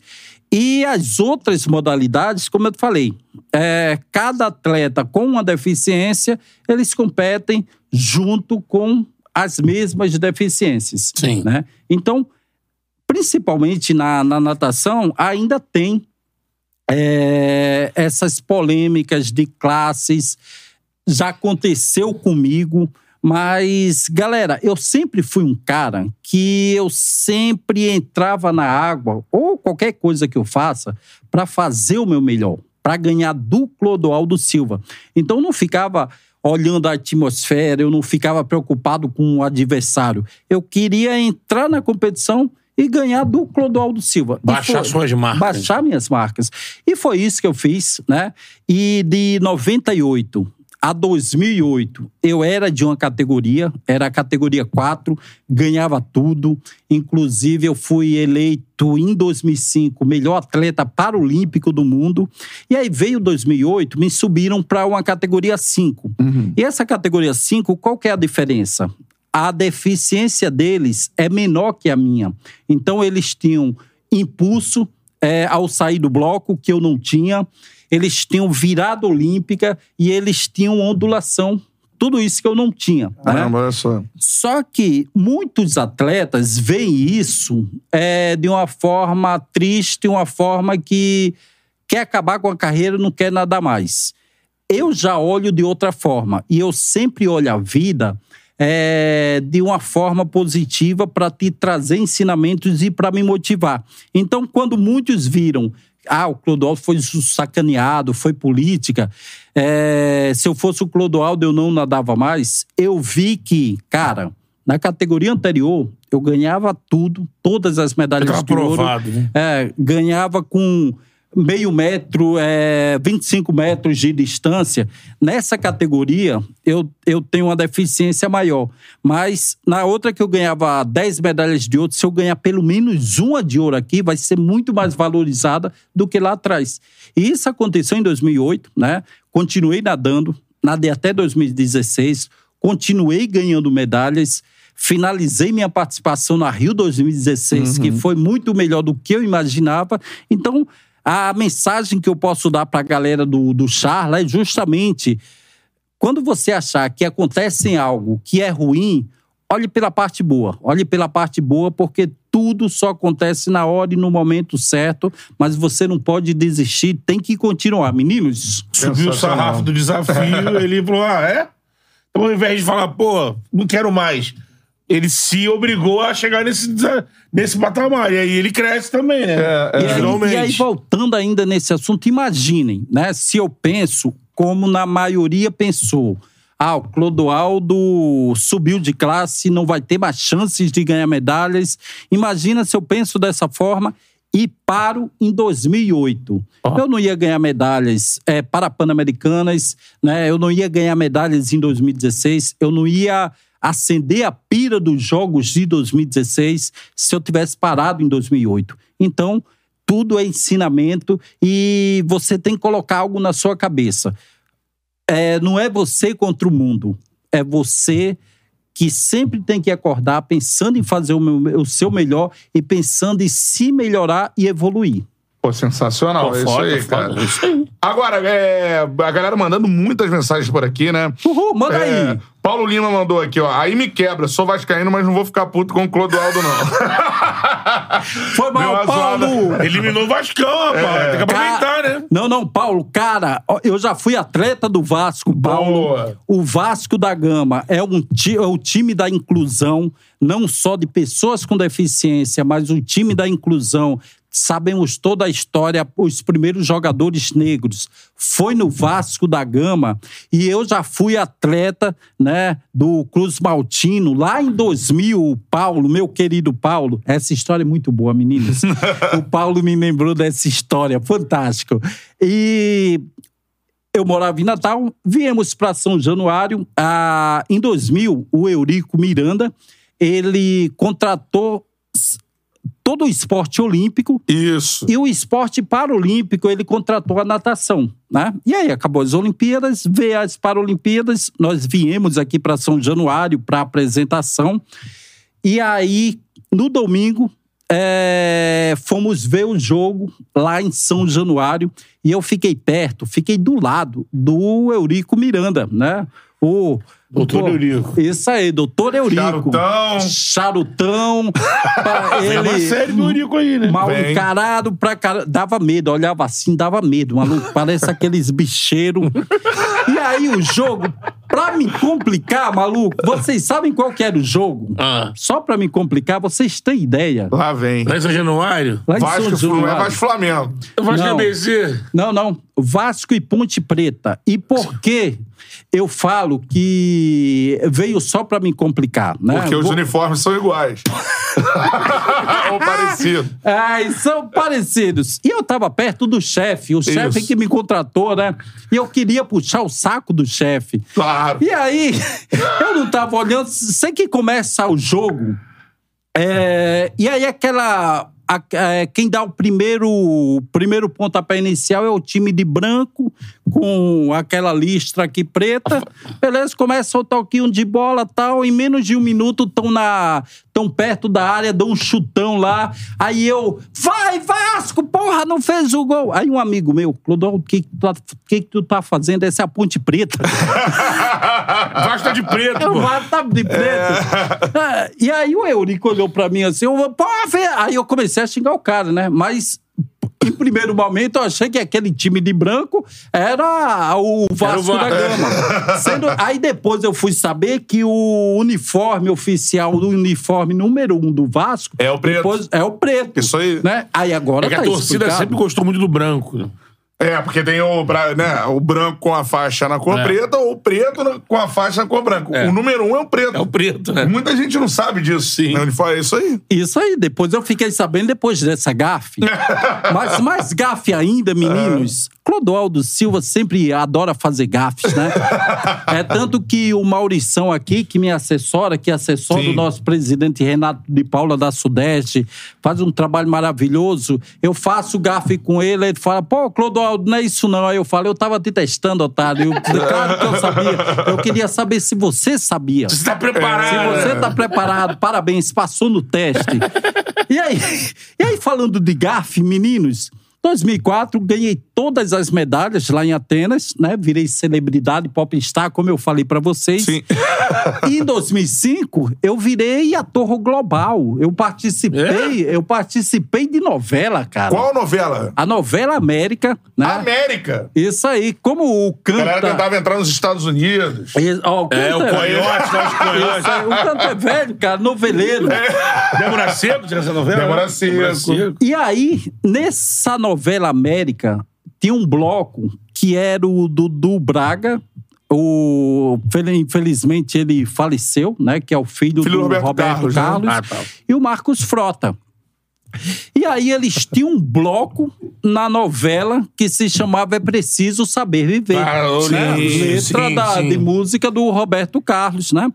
E aí eles sempre traziam convidados com deficiência para esse bloco.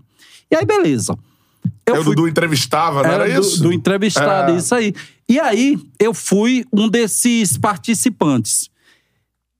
E aí começa, o, começa a novela, começa a entrevista, e aí o Dudu Braga, ele faz a abertura. E agora vamos receber o maior atleta paralímpico do Brasil e do mundo, o cara que ganhou seis ouros, uma prata lá em Atenas. Chega pra cá, Clodoaldo Silva. E aí eu chego. A primeira coisa que eu falo, muito obrigado pelo espaço abrido. Deu essa, quebra- essa quebrada. Quebrada, né? Dei essa quebrada, mas deixa eu explicar pra vocês. Por que eu falei abrido? Porque na época eu tinha muitos, e- muitos sobrinhos pequenos e criança fala errado, né? Aí abrido pra cá, abrido pra lá, eu fiquei, fiquei e cheguei na hora e falei abrido. Só que naquele momento ia, ia, é, não ia, não tava ao vivo, foi gravado, Era gravado. ia passar um mês depois, né? Beleza, só que ninguém me falou nada. E a entrevista rolou e fomos falando. Mas também falando. teu abrido não parou, não. Não Continuou. parou, continuou. Ninguém, ninguém chegou, ô, seu analfabeto, isso aqui. Ninguém falou nada. Passou aí. batido. E aí chega a mensagem que, ó, vai passar nesse dia, nesse horário, reúno toda a família pra gente assistir. Passa esse momento, ninguém percebe nada. Aí um amigo meu, lá de Americana, liga pra mim, revoltado. Porra, Clodô, tá maluco? Tu é o cara que melhor fala, que melhor tem um português na seleção brasileira e fala abrido. Porra, não falei abrido. Falou, não falei, eu fui ver. Caralho, eu falei abrido. Pô, a edição deixou, né? Essa é a história da- das gafes. Foi na novela das oito, assim, só um lugar de pouca audiência. É, exatamente. Imagina só, vocês fazem uma abertura fantástica que o Clodoaldo nunca, ninguém nunca fez na vida. E agora, Clodoaldo Silva, eu. Muito obrigado, galera do Charla Podcast, pelo espaço abrido. É, aberto, galera, é aberto. E aqui é ao vivo, então, assim você. Agora no gravado. Pô, Glória Pérez, aí. Glória Pérez. Pérez. aí, Pô, fala assim, gente, vamos cortar aqui, né? Sobre isso, você falou disso. abrido aqui, pô. Dá uma editada aqui, pô. Clodoaldo, cara. É. Campeão. Você- você Não, falou verdade. de- Não rolou. Você falou de novela, tudo mais, falou de Ronaldo também. Agora, fala um cara assim, nunca imaginou, cara, por causa do esporte, da celebridade que você virou, um atleta paralímpico de todos os tempos no Brasil, papapá, papapá, tudo isso. A celebridade que você falou, cara, eu tô com esse cara aqui, mano, do nada, assim. Caraca, eu não acredito. Luva de pedreiro. É. Luva de pedreiro. É, Esse eu gostaria de conhecer, Betão. Esse eu gostaria. Uh, é é? Receba! Receba! É, esse eu gostaria de, de, de conhecer, principalmente receba o que ele tem na conta lá, passar pra mim. Receba, Clodô! Eu recebo luva de pedreiro. Quero te conhecer, garoto, quero te conhecer. Tu é muito bom de bola. Ah, muito- eu vou responder o canta, mas depois eu vou falar a minha, a, é, a minha história com futebol também. Boa. Não só com o Ronaldinho que foi vaiado lá, mas vou falar outra história. mas falando, é, respondendo a tua pergunta, cara, tem um cara que eu, que eu admirava muito, né? O Gustavo Borges, nadador, Porra. que eu via na televisão, vindo em 92. É, houve toda uma polêmica nos 100 metros nado livre, que ele bateu em segundo, mas o placar acabou não colocando ali e ele ficou em último. Depois reviram as imagens, a medalha de prata voltou para ele e eu sempre admirava muito o Gustavo Borges. E depois, né, que eu comecei a realizar palestras, eventos junto com eles, hoje o cara é meu amigo, né? Caraca, e, cara, Ele é uma lenda também. ele é uma lenda e o cara consi- conseguiu ser um atleta fantástico dentro da água e fora da água é um ser humano fantástico também, né? Então é, é engraçado que em 2004, como eu falei para vocês, foi um divisor de águas do esporte paralímpico. Até então, eu não tinha referência paralímpica É isso. em dar entrevistas, né, em poder estar me motivando, porque não, se não tinha para as pessoas que não têm deficiência, para a gente não tinha também essa referência paralímpica. Sim. Então a referência que eu tinha realmente, Era- as pessoas que eu me espelhava, Gustavo Borges, o Ayrton Senna, né? Então Muitos falam, pô, Clodo, você sempre eh, se comunica bem, você sempre foi um exemplo. Qual foi tua referência? E minha referência foi esses caras, porque no esporte paralímpico, realmente, embora eu soubesse que tinha o Tenório, soubesse que tinha outros atletas, mas a gente só ouvia falar, a gente não via. Né? Então, esses foram meus grandes referenciais E hoje eu fico muito feliz né, no esporte paralímpico, porque eu vejo que até nas falas, né, até na, nas opiniões, muitos é, falam as coisas que eu falava lá Óbvio, atrás. sim. E isso acaba, quer queira ou quer não, sendo a referência. Lógico. Né? Então isso me deixa muito feliz. E aí, né, então, respondendo a tua pergunta, o Gustavo Borges, mas um cara que eu, infelizmente, não tive a alegria e oportunidade de conhecer, que eu queria conhecer, cara, era o Pelé. Né? Eu ia perguntar isso. Assim, Infelizmente, Não esse é rolou, cara. Não rolou, né? Inf- Infelizmente, nunca tive oportunidades, mas, é, cara, a gente, eu e você, tivemos a oportunidade de trabalhar numa emissora que É. tinha o Gerson Canhotinha de ouro. Aí, ó, camisa dele tá aí atrás. Que Assinado beleza. aí. Pô, maravilha. E vocês sabem, né, né, nessa Copa de 70, que o Brasil foi tricampeão, tínhamos o Gerson no meio campo, o Jairzinho, o Pelé, né, o Carlos Alberto. Sim. E também, porque o Clodoaldo nadador também é Clodoaldo? Por causa do Clodoaldo. Por causa do Clodoaldo Tavares Volante. da Copa de 70, né? Ah, por causa do Clodoaldo, volante do Santos. Clodoaldo, volante Jogava do. Santos. Cracaço E o bola. mais legal é que meu, quem, quem deu esse, o meu nome foi o meu pai, Aham. né? E o meu pai não era torcedor do Santos, mas na Copa de 70, o cara foi o melhor, eleito o melhor volante Não. do mundo. É, disparado. Jogou demais. Naquele último jogo contra a Itália, Pô. o maluco passou por quase todo mundo. É, o quarto gol, né? O É gol emblemático. clássico do Carlos Alberto Torres, né? Isso aí. Ele Aquele jogador que dribla todo mundo é o Clodoaldo. É o Começa a jogar. Clodoaldo. é. Então, é, aquele não é perna de pau que nem eu. Mas.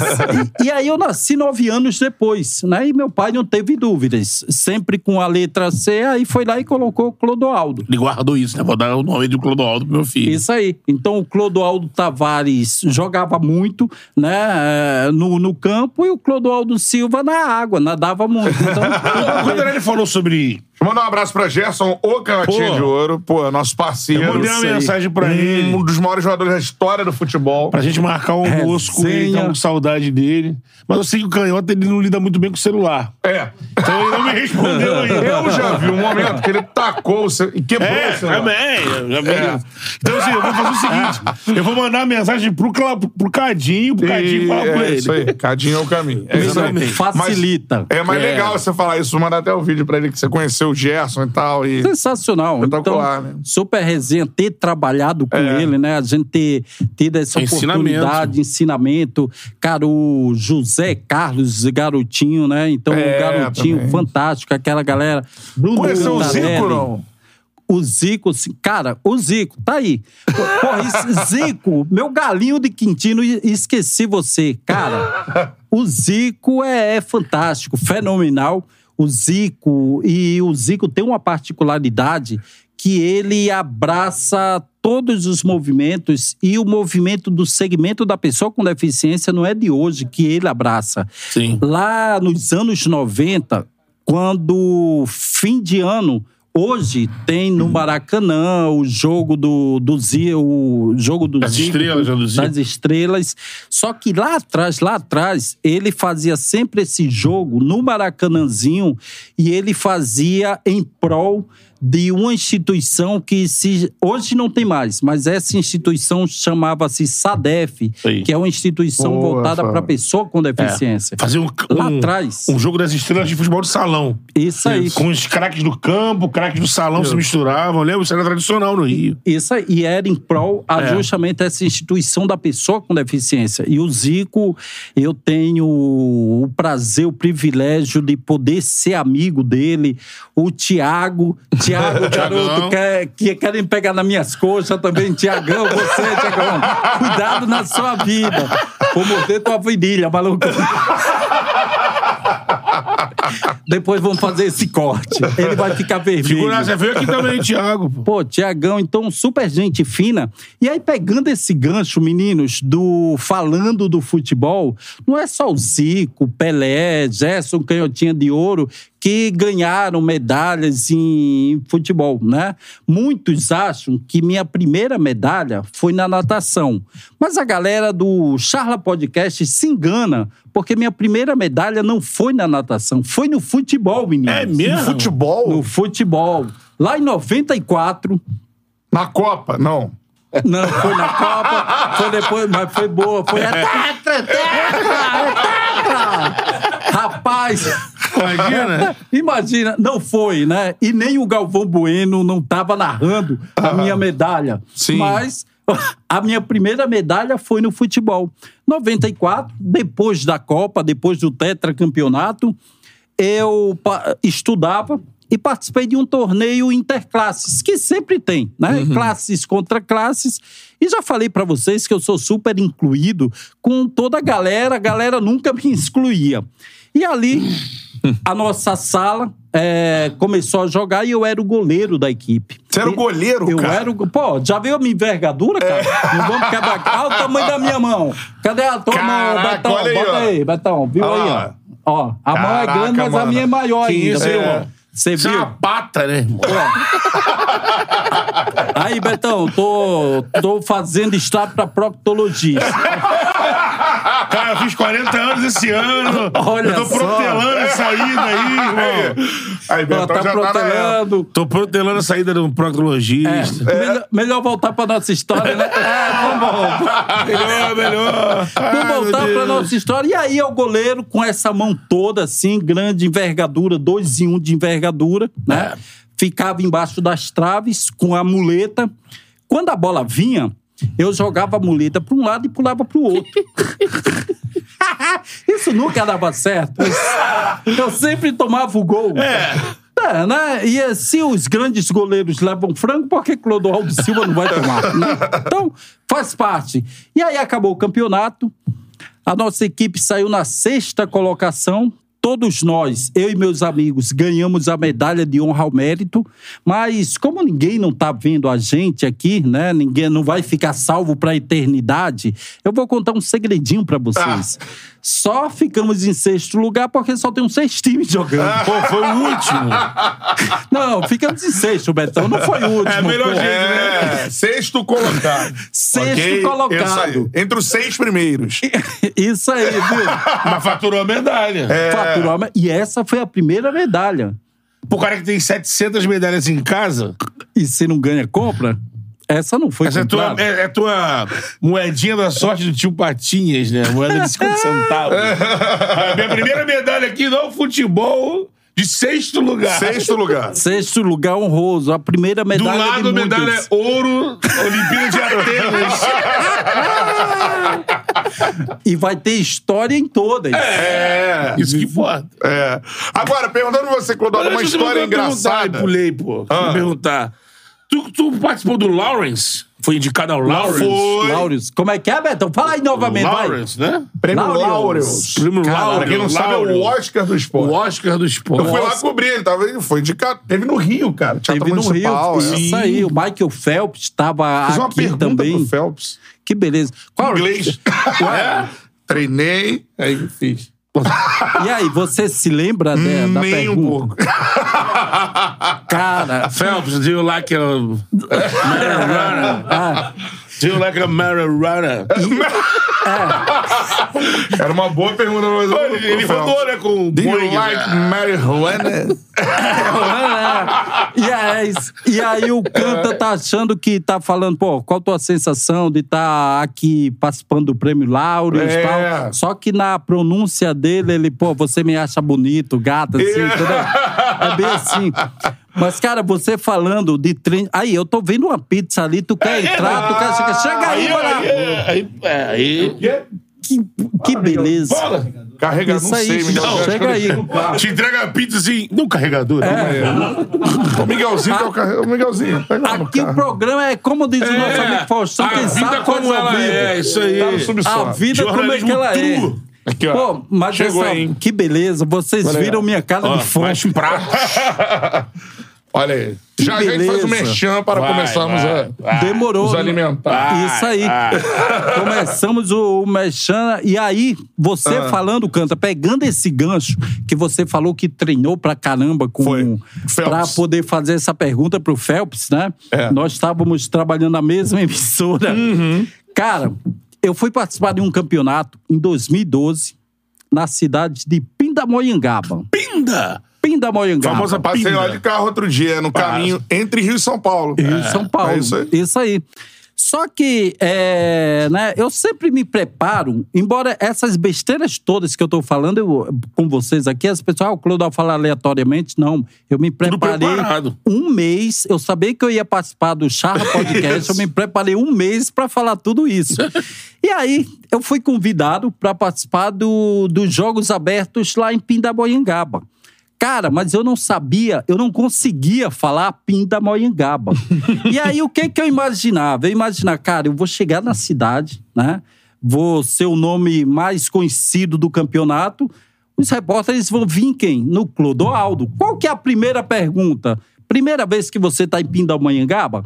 Para eu puxar o saco da cidade, eu tenho que aprender a falar Pindamonhangaba. E fiquei, fiquei, fiquei. Aí travava a língua e tal.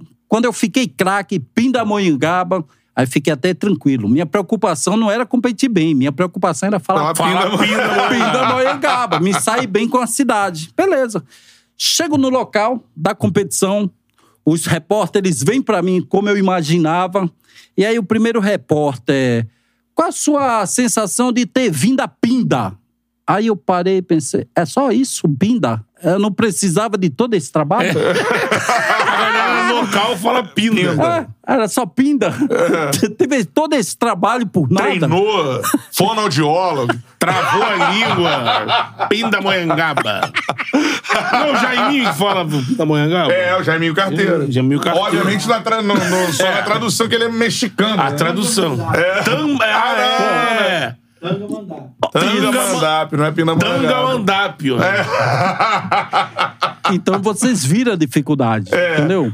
Ó, vamos fechar com uma história de Paralimpíada ou de Vila, uma história maneira que você tem pra contar. Uma ou duas, tá? Porque enquanto isso a gente vai falar sobre essa pizza que comeremos daqui a pouco. Opa. Abre aí, Betão. Ó. Eita, ó. Eita, Portuguesa. uhul. E a outra é uma mais fit, que nós estamos com Fit. participantes É um aí. atleta, né? Sócios que estão fazendo regime, né? Um atleta. eu tô no regime da é sopa, mussarela menino. básica, Mussarela era básica. basicona. Isso aí, e eu tô no regime da sopa, deu sopa, eu tô comendo, eu tô Ah. pegando. Entendeu?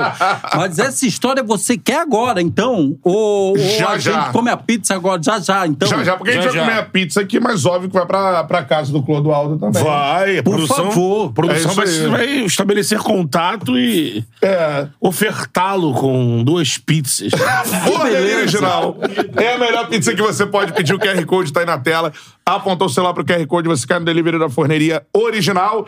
E aí coloca o cupom CHARLA10 que você ganha 10% de desconto Aí. em qualquer pedido que você fizer, beleza? Vocês estão vendo aqui, né, galera? Tá na terceira edição dos pratos colecionáveis Boa. da forneria. E como sempre, eu vou abrir isso aqui. é, usam as abre. marcas, né, que, que fazem a qualidade da forneria como pano de fundo aí das artes, né? Isso aqui, ó. Catupiry. Catupiry, ó lá, virar aqui. Lembrando que Catupiry é uma marca, né? É uma marca, acho que é o é. tipo do É. queijo virou. Mas porque É, a uma marca, marca é tão forte, né? Isso aí. Tá lá. Catupiry. Sim. Miguelzinho, vamos dar um pouco. Falei isso no Um início prato, do programa. um prato pô. colecionável pro Clodoaldo. Exatamente. Boa, Boa uma lembrança. Miguelzinho. E. E me fez perder o fio da meada, mas tudo bem. Não, mas É. podem me Ah, passar. Você que tá ligado aí, acompanhando a gente, ficou interessado no prato, né? Que é de uma louça Oxford, não é bobeira. Oxford. Você vai pagar. Viu inglês, né? Você pede a pizza, qualquer pizza da forneria, e paga 15 reais e leva o prato. Mas esse já é meu. Esse já é seu. Ah, Você então- pode escolher entre outras estampas aqui. Se você tá num. Ah, é difícil o cara não pedir a pizza, né? Mas enfim. Eu não sei por que você fala isso. É. Ah, não. Se quiser Quem só manda? um prato. Tá na Quero um demanda prato, aqui. Se você quiser é. só o prato, Não. Aí, 29 reais é só o prato. E se eu for comprar pizza também? Mas acho que a galera vai pedir a pizza, é, e pedir, É, pagar mais 15 e levar o prato Isso. junto, né? Acho que isso aí que vai ser o bar. Essa é a parada. Forneria original, tamo junto, seu forneria, dona forneria. Sempre. É nóis, beleza? Mais Temos um ano pela frente. né? É isso, mais, mais um, mais um. Mais um. Isso. Seguinte, ó. Cerveja Teresópolis, a nossa nova patrocinadora. Teresópolis. A geladeira tá cheia aqui, a gente tá tentando esvaziar, mas É. chega mais. Aquele amigo falava, Vai. mamadeira tá cheia, a gente tá com a Cara, geladeira tá cheia. Tá aqui, ó. Enquanto fa- faz isso, fala da cervejaria Teresópolis que eu tenho uma, uma história maravilhosa sobre A cerveja Teresópolis. sobre a cerveja, A cerveja. sobre sobre sobre quando tava quando era adolescente, né? Eu não bebo até hoje, né? Sim. Mas é, tem um porquê de eu não beber. E aí você Ah, faz o seu mexão e aí a gente continua nessa resenha. Ó, Aproveita e pega aqui uma. Fica, mano, Cere- é Ceresópolis. É, mas você não- Que é com TH. É, tá? você não, Você não enrola fala. a língua. Você É. não fala né, na hora que você fala. Terê, terê, pô, é Teresópolis. Pô, é Cheio de intimidade. Essa é a Teresópolis, Gold, pô, essa é a aqui, ó. Gold. Sensa- Essa é a Lager, que é um tipo de cerveja. É. É pro dia a dia, mais leve, aquele calor, tudo mais. Dia a tá dia ligado, da né? galera ali, pô, a gente tá aqui num alto nível, alto padrão, né? Isso, mas temos vários tipos de cerveja. Mais amargas, menos amargas, mais Exato. alcoólicas, menos alcoólicas. Então, Cerveja Teresópolis, siga aí no Instagram, arroba Cerveja Teresópolis, e também no site cervejateresópolis.com.br, beleza? Mano, cerveja brabíssima, já falei aqui, eu sempre parei em Teresópolis, passo lá direto, e aí parava pra comprar cerveja, agora tá patrocinando a gente. Agora é melhor É ainda, nóis. né? Essa é a Feriadão parada. chegando melhor ainda. Né? Opa! Aí Garante sim, seu hein? pack. É. Os melhores, os melhores estabelecimentos. Tem o pack de garrafas. é, agora essa garrafinha aqui, não, Guinness. Boa. Tem o pack de latinha. Isso. E tem as garrafas tradicionais de 500, né? Aquela garrafa É que eu são gosto. especiais, É. né? Especiais. Os melhores distribuidores de bebida do Brasil. Arroba Sim, Cerveja Teresópolis aí no Insta, beleza? E a parada é a seguinte, temos que falar também, já já o Clodoro vai contar as histórias que eu tô esperando. Deixa eu falar aqui, ó. Hoje eu fui tranquilinho. Pô, KTO é a casa de aposta que é parceira do Charla. Faça sua aposta, o QR Code tá aí na tela, aponta o celular pro QR Code, você cai aí na KTO, coloque o cupom CHARLA que você ganha 20% de bônus no primeiro depósito, beleza, Beto Júnior? vem pra cima, KTO. Agora é eliminatórias da Copa, né? Exatamente. Data FIFA. Data FIFA, não é porque parou o Brasileirão. É. Você vai ter aí Data FIFA, tem NBA voltando, tem Sim. NFL. Pode Você pode isso. apostar num gol de Tiquinho Soares com a camisa da seleção brasileira. Hum, Não pode. Não foi convocado. Seu ídolo não rolar. chamou. Inacreditavelmente. Seu, seu apaixonado treinador não chamou. É, mas ele ficou vendo de pé. É, então. é bom pra ele que na próxima. E É. essa idade do Tiquinho, tem que aproveitar Sim. o momento. Aquele que você botou lá no grupo, aquele dado. Pô, Isso. tá no jogo de Brasileirão, você tem que botar lá. É. Um a zerinho gol do Tiquinho. hein? Porque o cara, de 14 chances, ele fez 13. Isso. Pô, Sabe qual é a chance que ele perdeu? Um pênalti. O goleiro pegou, Ele fez voltou pra ele e fez o rebote. Tiquinho Soares. Iluminado, Convoque iluminado. Tiquinho. Mas mesmo assim o Brasil vai ganhar, porque eliminatórias é, agora. Venezuela. Jogo Uruguai. difícil, hein, Uruguai, galera? é. Venezuela. que jogo A duro melhor Venezuela do- da história. da história da Venezuela. Não tem mais bobo no que futebol, medo, né? hein? Aquele medo. constante 4-2-4 com a seleção. E- Quem? O Diniz? É. 4-2-4. Tem que botar, pô. É isso, vambora, vamos pra cima. Fernando Diniz, dinizismo. Conquistando É. o planeta. Só não É isso. pode com Botafogo, né, Canta? É. Tava ali, ó. Tava ali, Tiquinho estava na frente dele, fazendo o gol. Olhando assim. Aí ele vai convocar o Júnior Santos. Pode ser. Desconstruiu o meu meio Pode campo, ser, voou é. pela ponta. É. Aposte com responsabilidade, mas Sempre. aposte na KTO que você ajuda o Charla Podcast. Beleza? Pra cima. Histórias olímpicas, pode contar da cerveja também. Vai lá. Primeiro das, da cerveja, das Boa. bebidas, né? E, galera, é, eu fui atleta, né? E eu, e eu acredito e vi que tudo com moderação, os atletas podem fazer, qualquer pessoa pode fazer. Então, tomar uma cerveja, poder estar fazendo outras coisas. Namorar. Namorar, né? Pô, o Romário, o- já o Romário falava isso, cara. é um né? cara que Então, namorava bastante. Bastante. Então, tudo com moderação você, Sim. você pode fazer. Só que eu não bebo, eu nunca bebi. Se vocês me perguntarem por quê, eu não sei. Nunca tive. Gostou? Nunca... É, não, eu nunca provei e eu nunca tive essa, é, essa curiosidade, né? Mas também, o que que acontecia? Falei pra vocês que eu adorava ir pras festas, adorava ir pras baladas. E ali eu era tipo um leão, queria pegar todo mundo, todas as meninas, né? Aí- Leão insaciável. Isso aí. Como é que é, Betão? Para- Leão insaciável na savana. Para a cerveja. Gostei. Mas eu gostei mais. Uau! Assim, De novo, Beto, agora.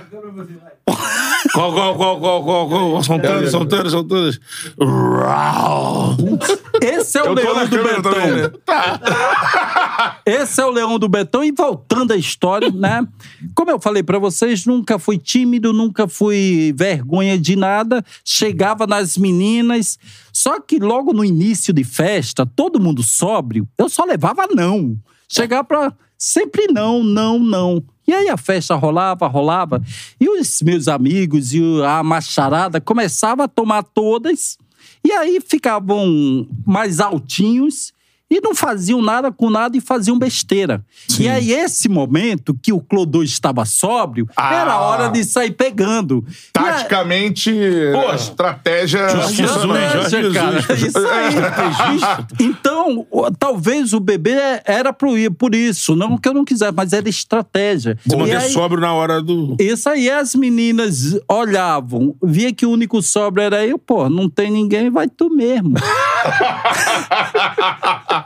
Essa é a história. Queria conversar com os caras, os caras estão do lado. Ah, mas o Clodoaldo ali, o Clodoaldo É, o tá. Clodoaldo tá sóbrio. viu? Então, tem toda uma estratégia. Sim. E aí, pra uma história olímpica, né? Paralímpica que você Ou de pediu, vila, aí você escolhe. Cara, Eu contei sei de várias, eu não mas- sei quais É. podem ir pro ar.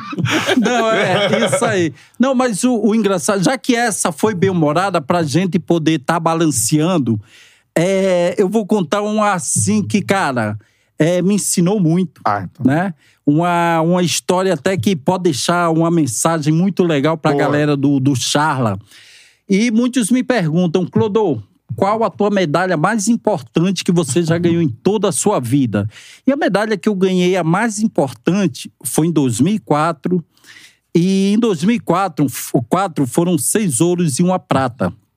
Sendo que cinco medalhas de ouro e uma prata foi individual. A sexta e última medalha foi com revezamento. E eu só chorei uma vez em Atenas, eu só me emocionei uma vez, uma e a única vez. Foi justamente nessa sexta medalha de ouro com o revezamento. Sendo que eu já tinha ganhado cinco medalhas de ouro, uma prata Individualmente. individualmente, e eu saía do complexo aquático como se não tivesse acontecido nada. E até os repórteres lá falaram: caramba, o Clodoaldo é muito frio, o cara ganha a primeira medalha de ouro, o cara ganha vários ouros e sai como se não tivesse acontecido nada. E aí chegou no último dia de competição, eu já estava com cinco ouros e uma prata, já sabia o que era o lugar mais alto do pódio, ouvi o hino nacional brasileiro.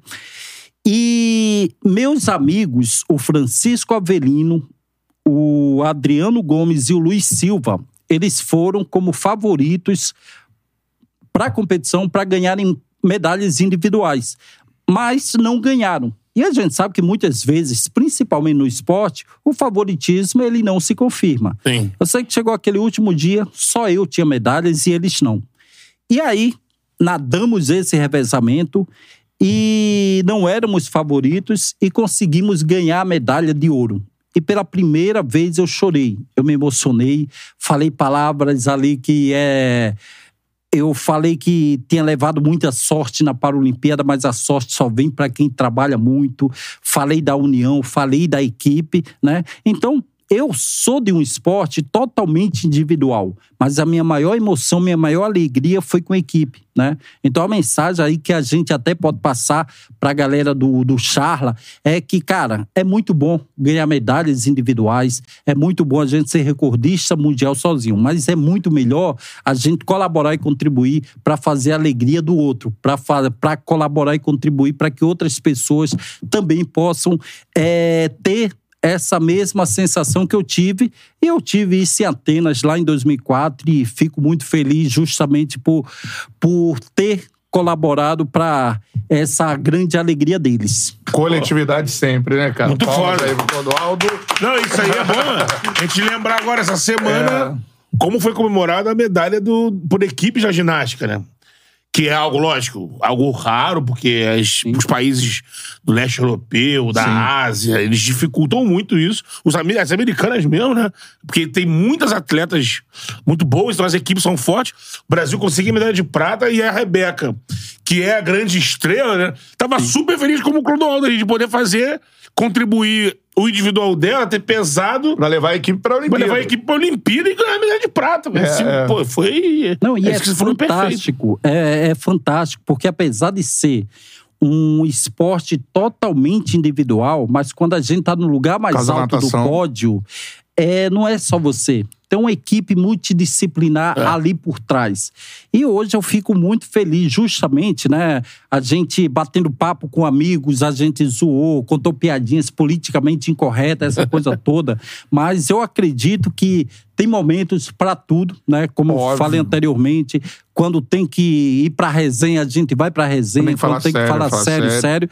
E hoje, né, eu estou à frente Boa. de uma vice-presidência de esportes e saúde da pessoa com deficiência da Sudeste, graças também a, a essa bagagem que eu tive no esporte e estou trazendo aqui para fora para colaborar e contribuir para outras pessoas com e sem deficiência.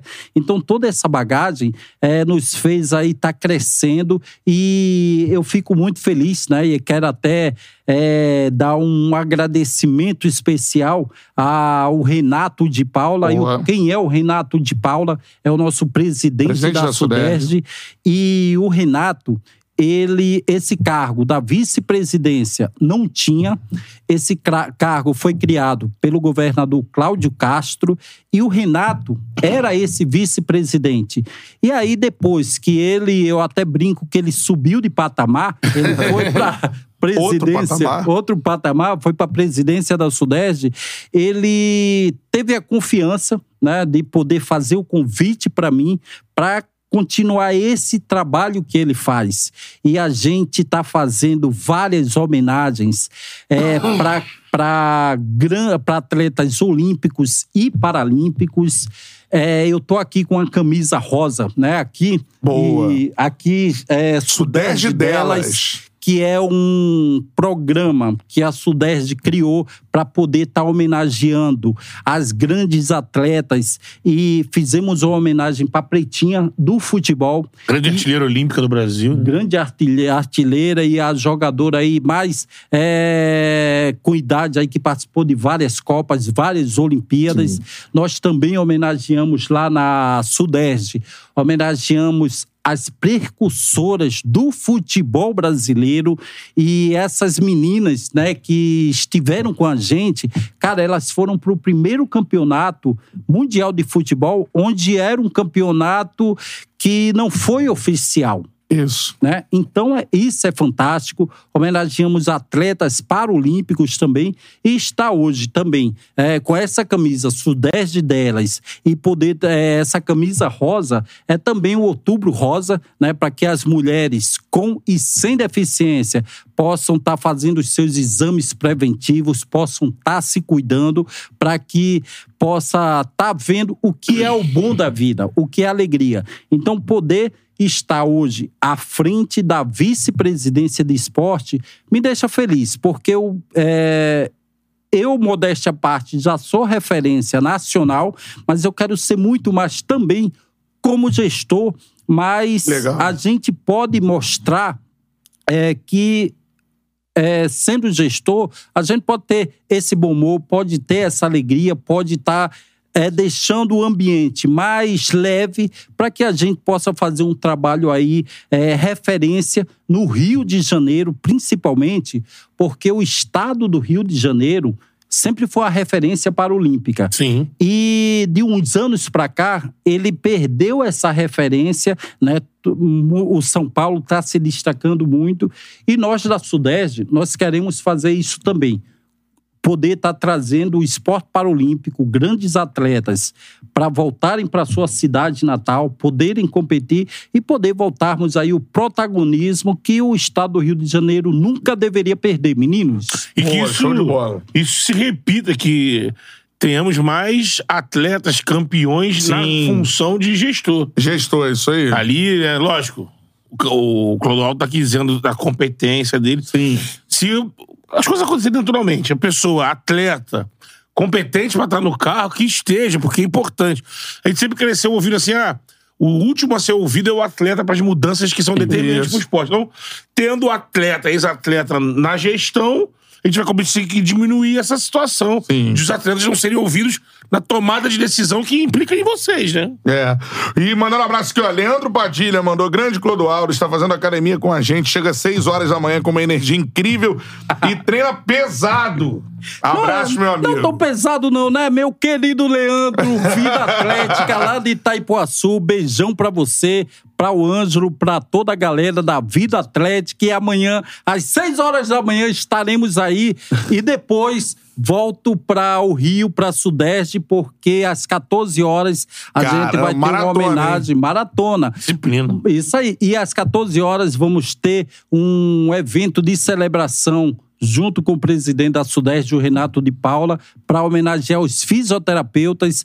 E eu tenho um grande carinho, uma gratidão imensa pelos fisioterapeutas, porque eu comecei a nadar graças à reabilitação, graças à fisioterapia. Então, um beijão para vocês. Setembro foi o mês, né, de comemoração desse dia para pessoas aí tão profissionais e capazes. Show de Show bola. de O bola. Thiago Freitas também mandou aqui. Caramba, o Clodoaldo, torci muito por esse atleta. Uhul. Charles é foda, só convidando convidados bons.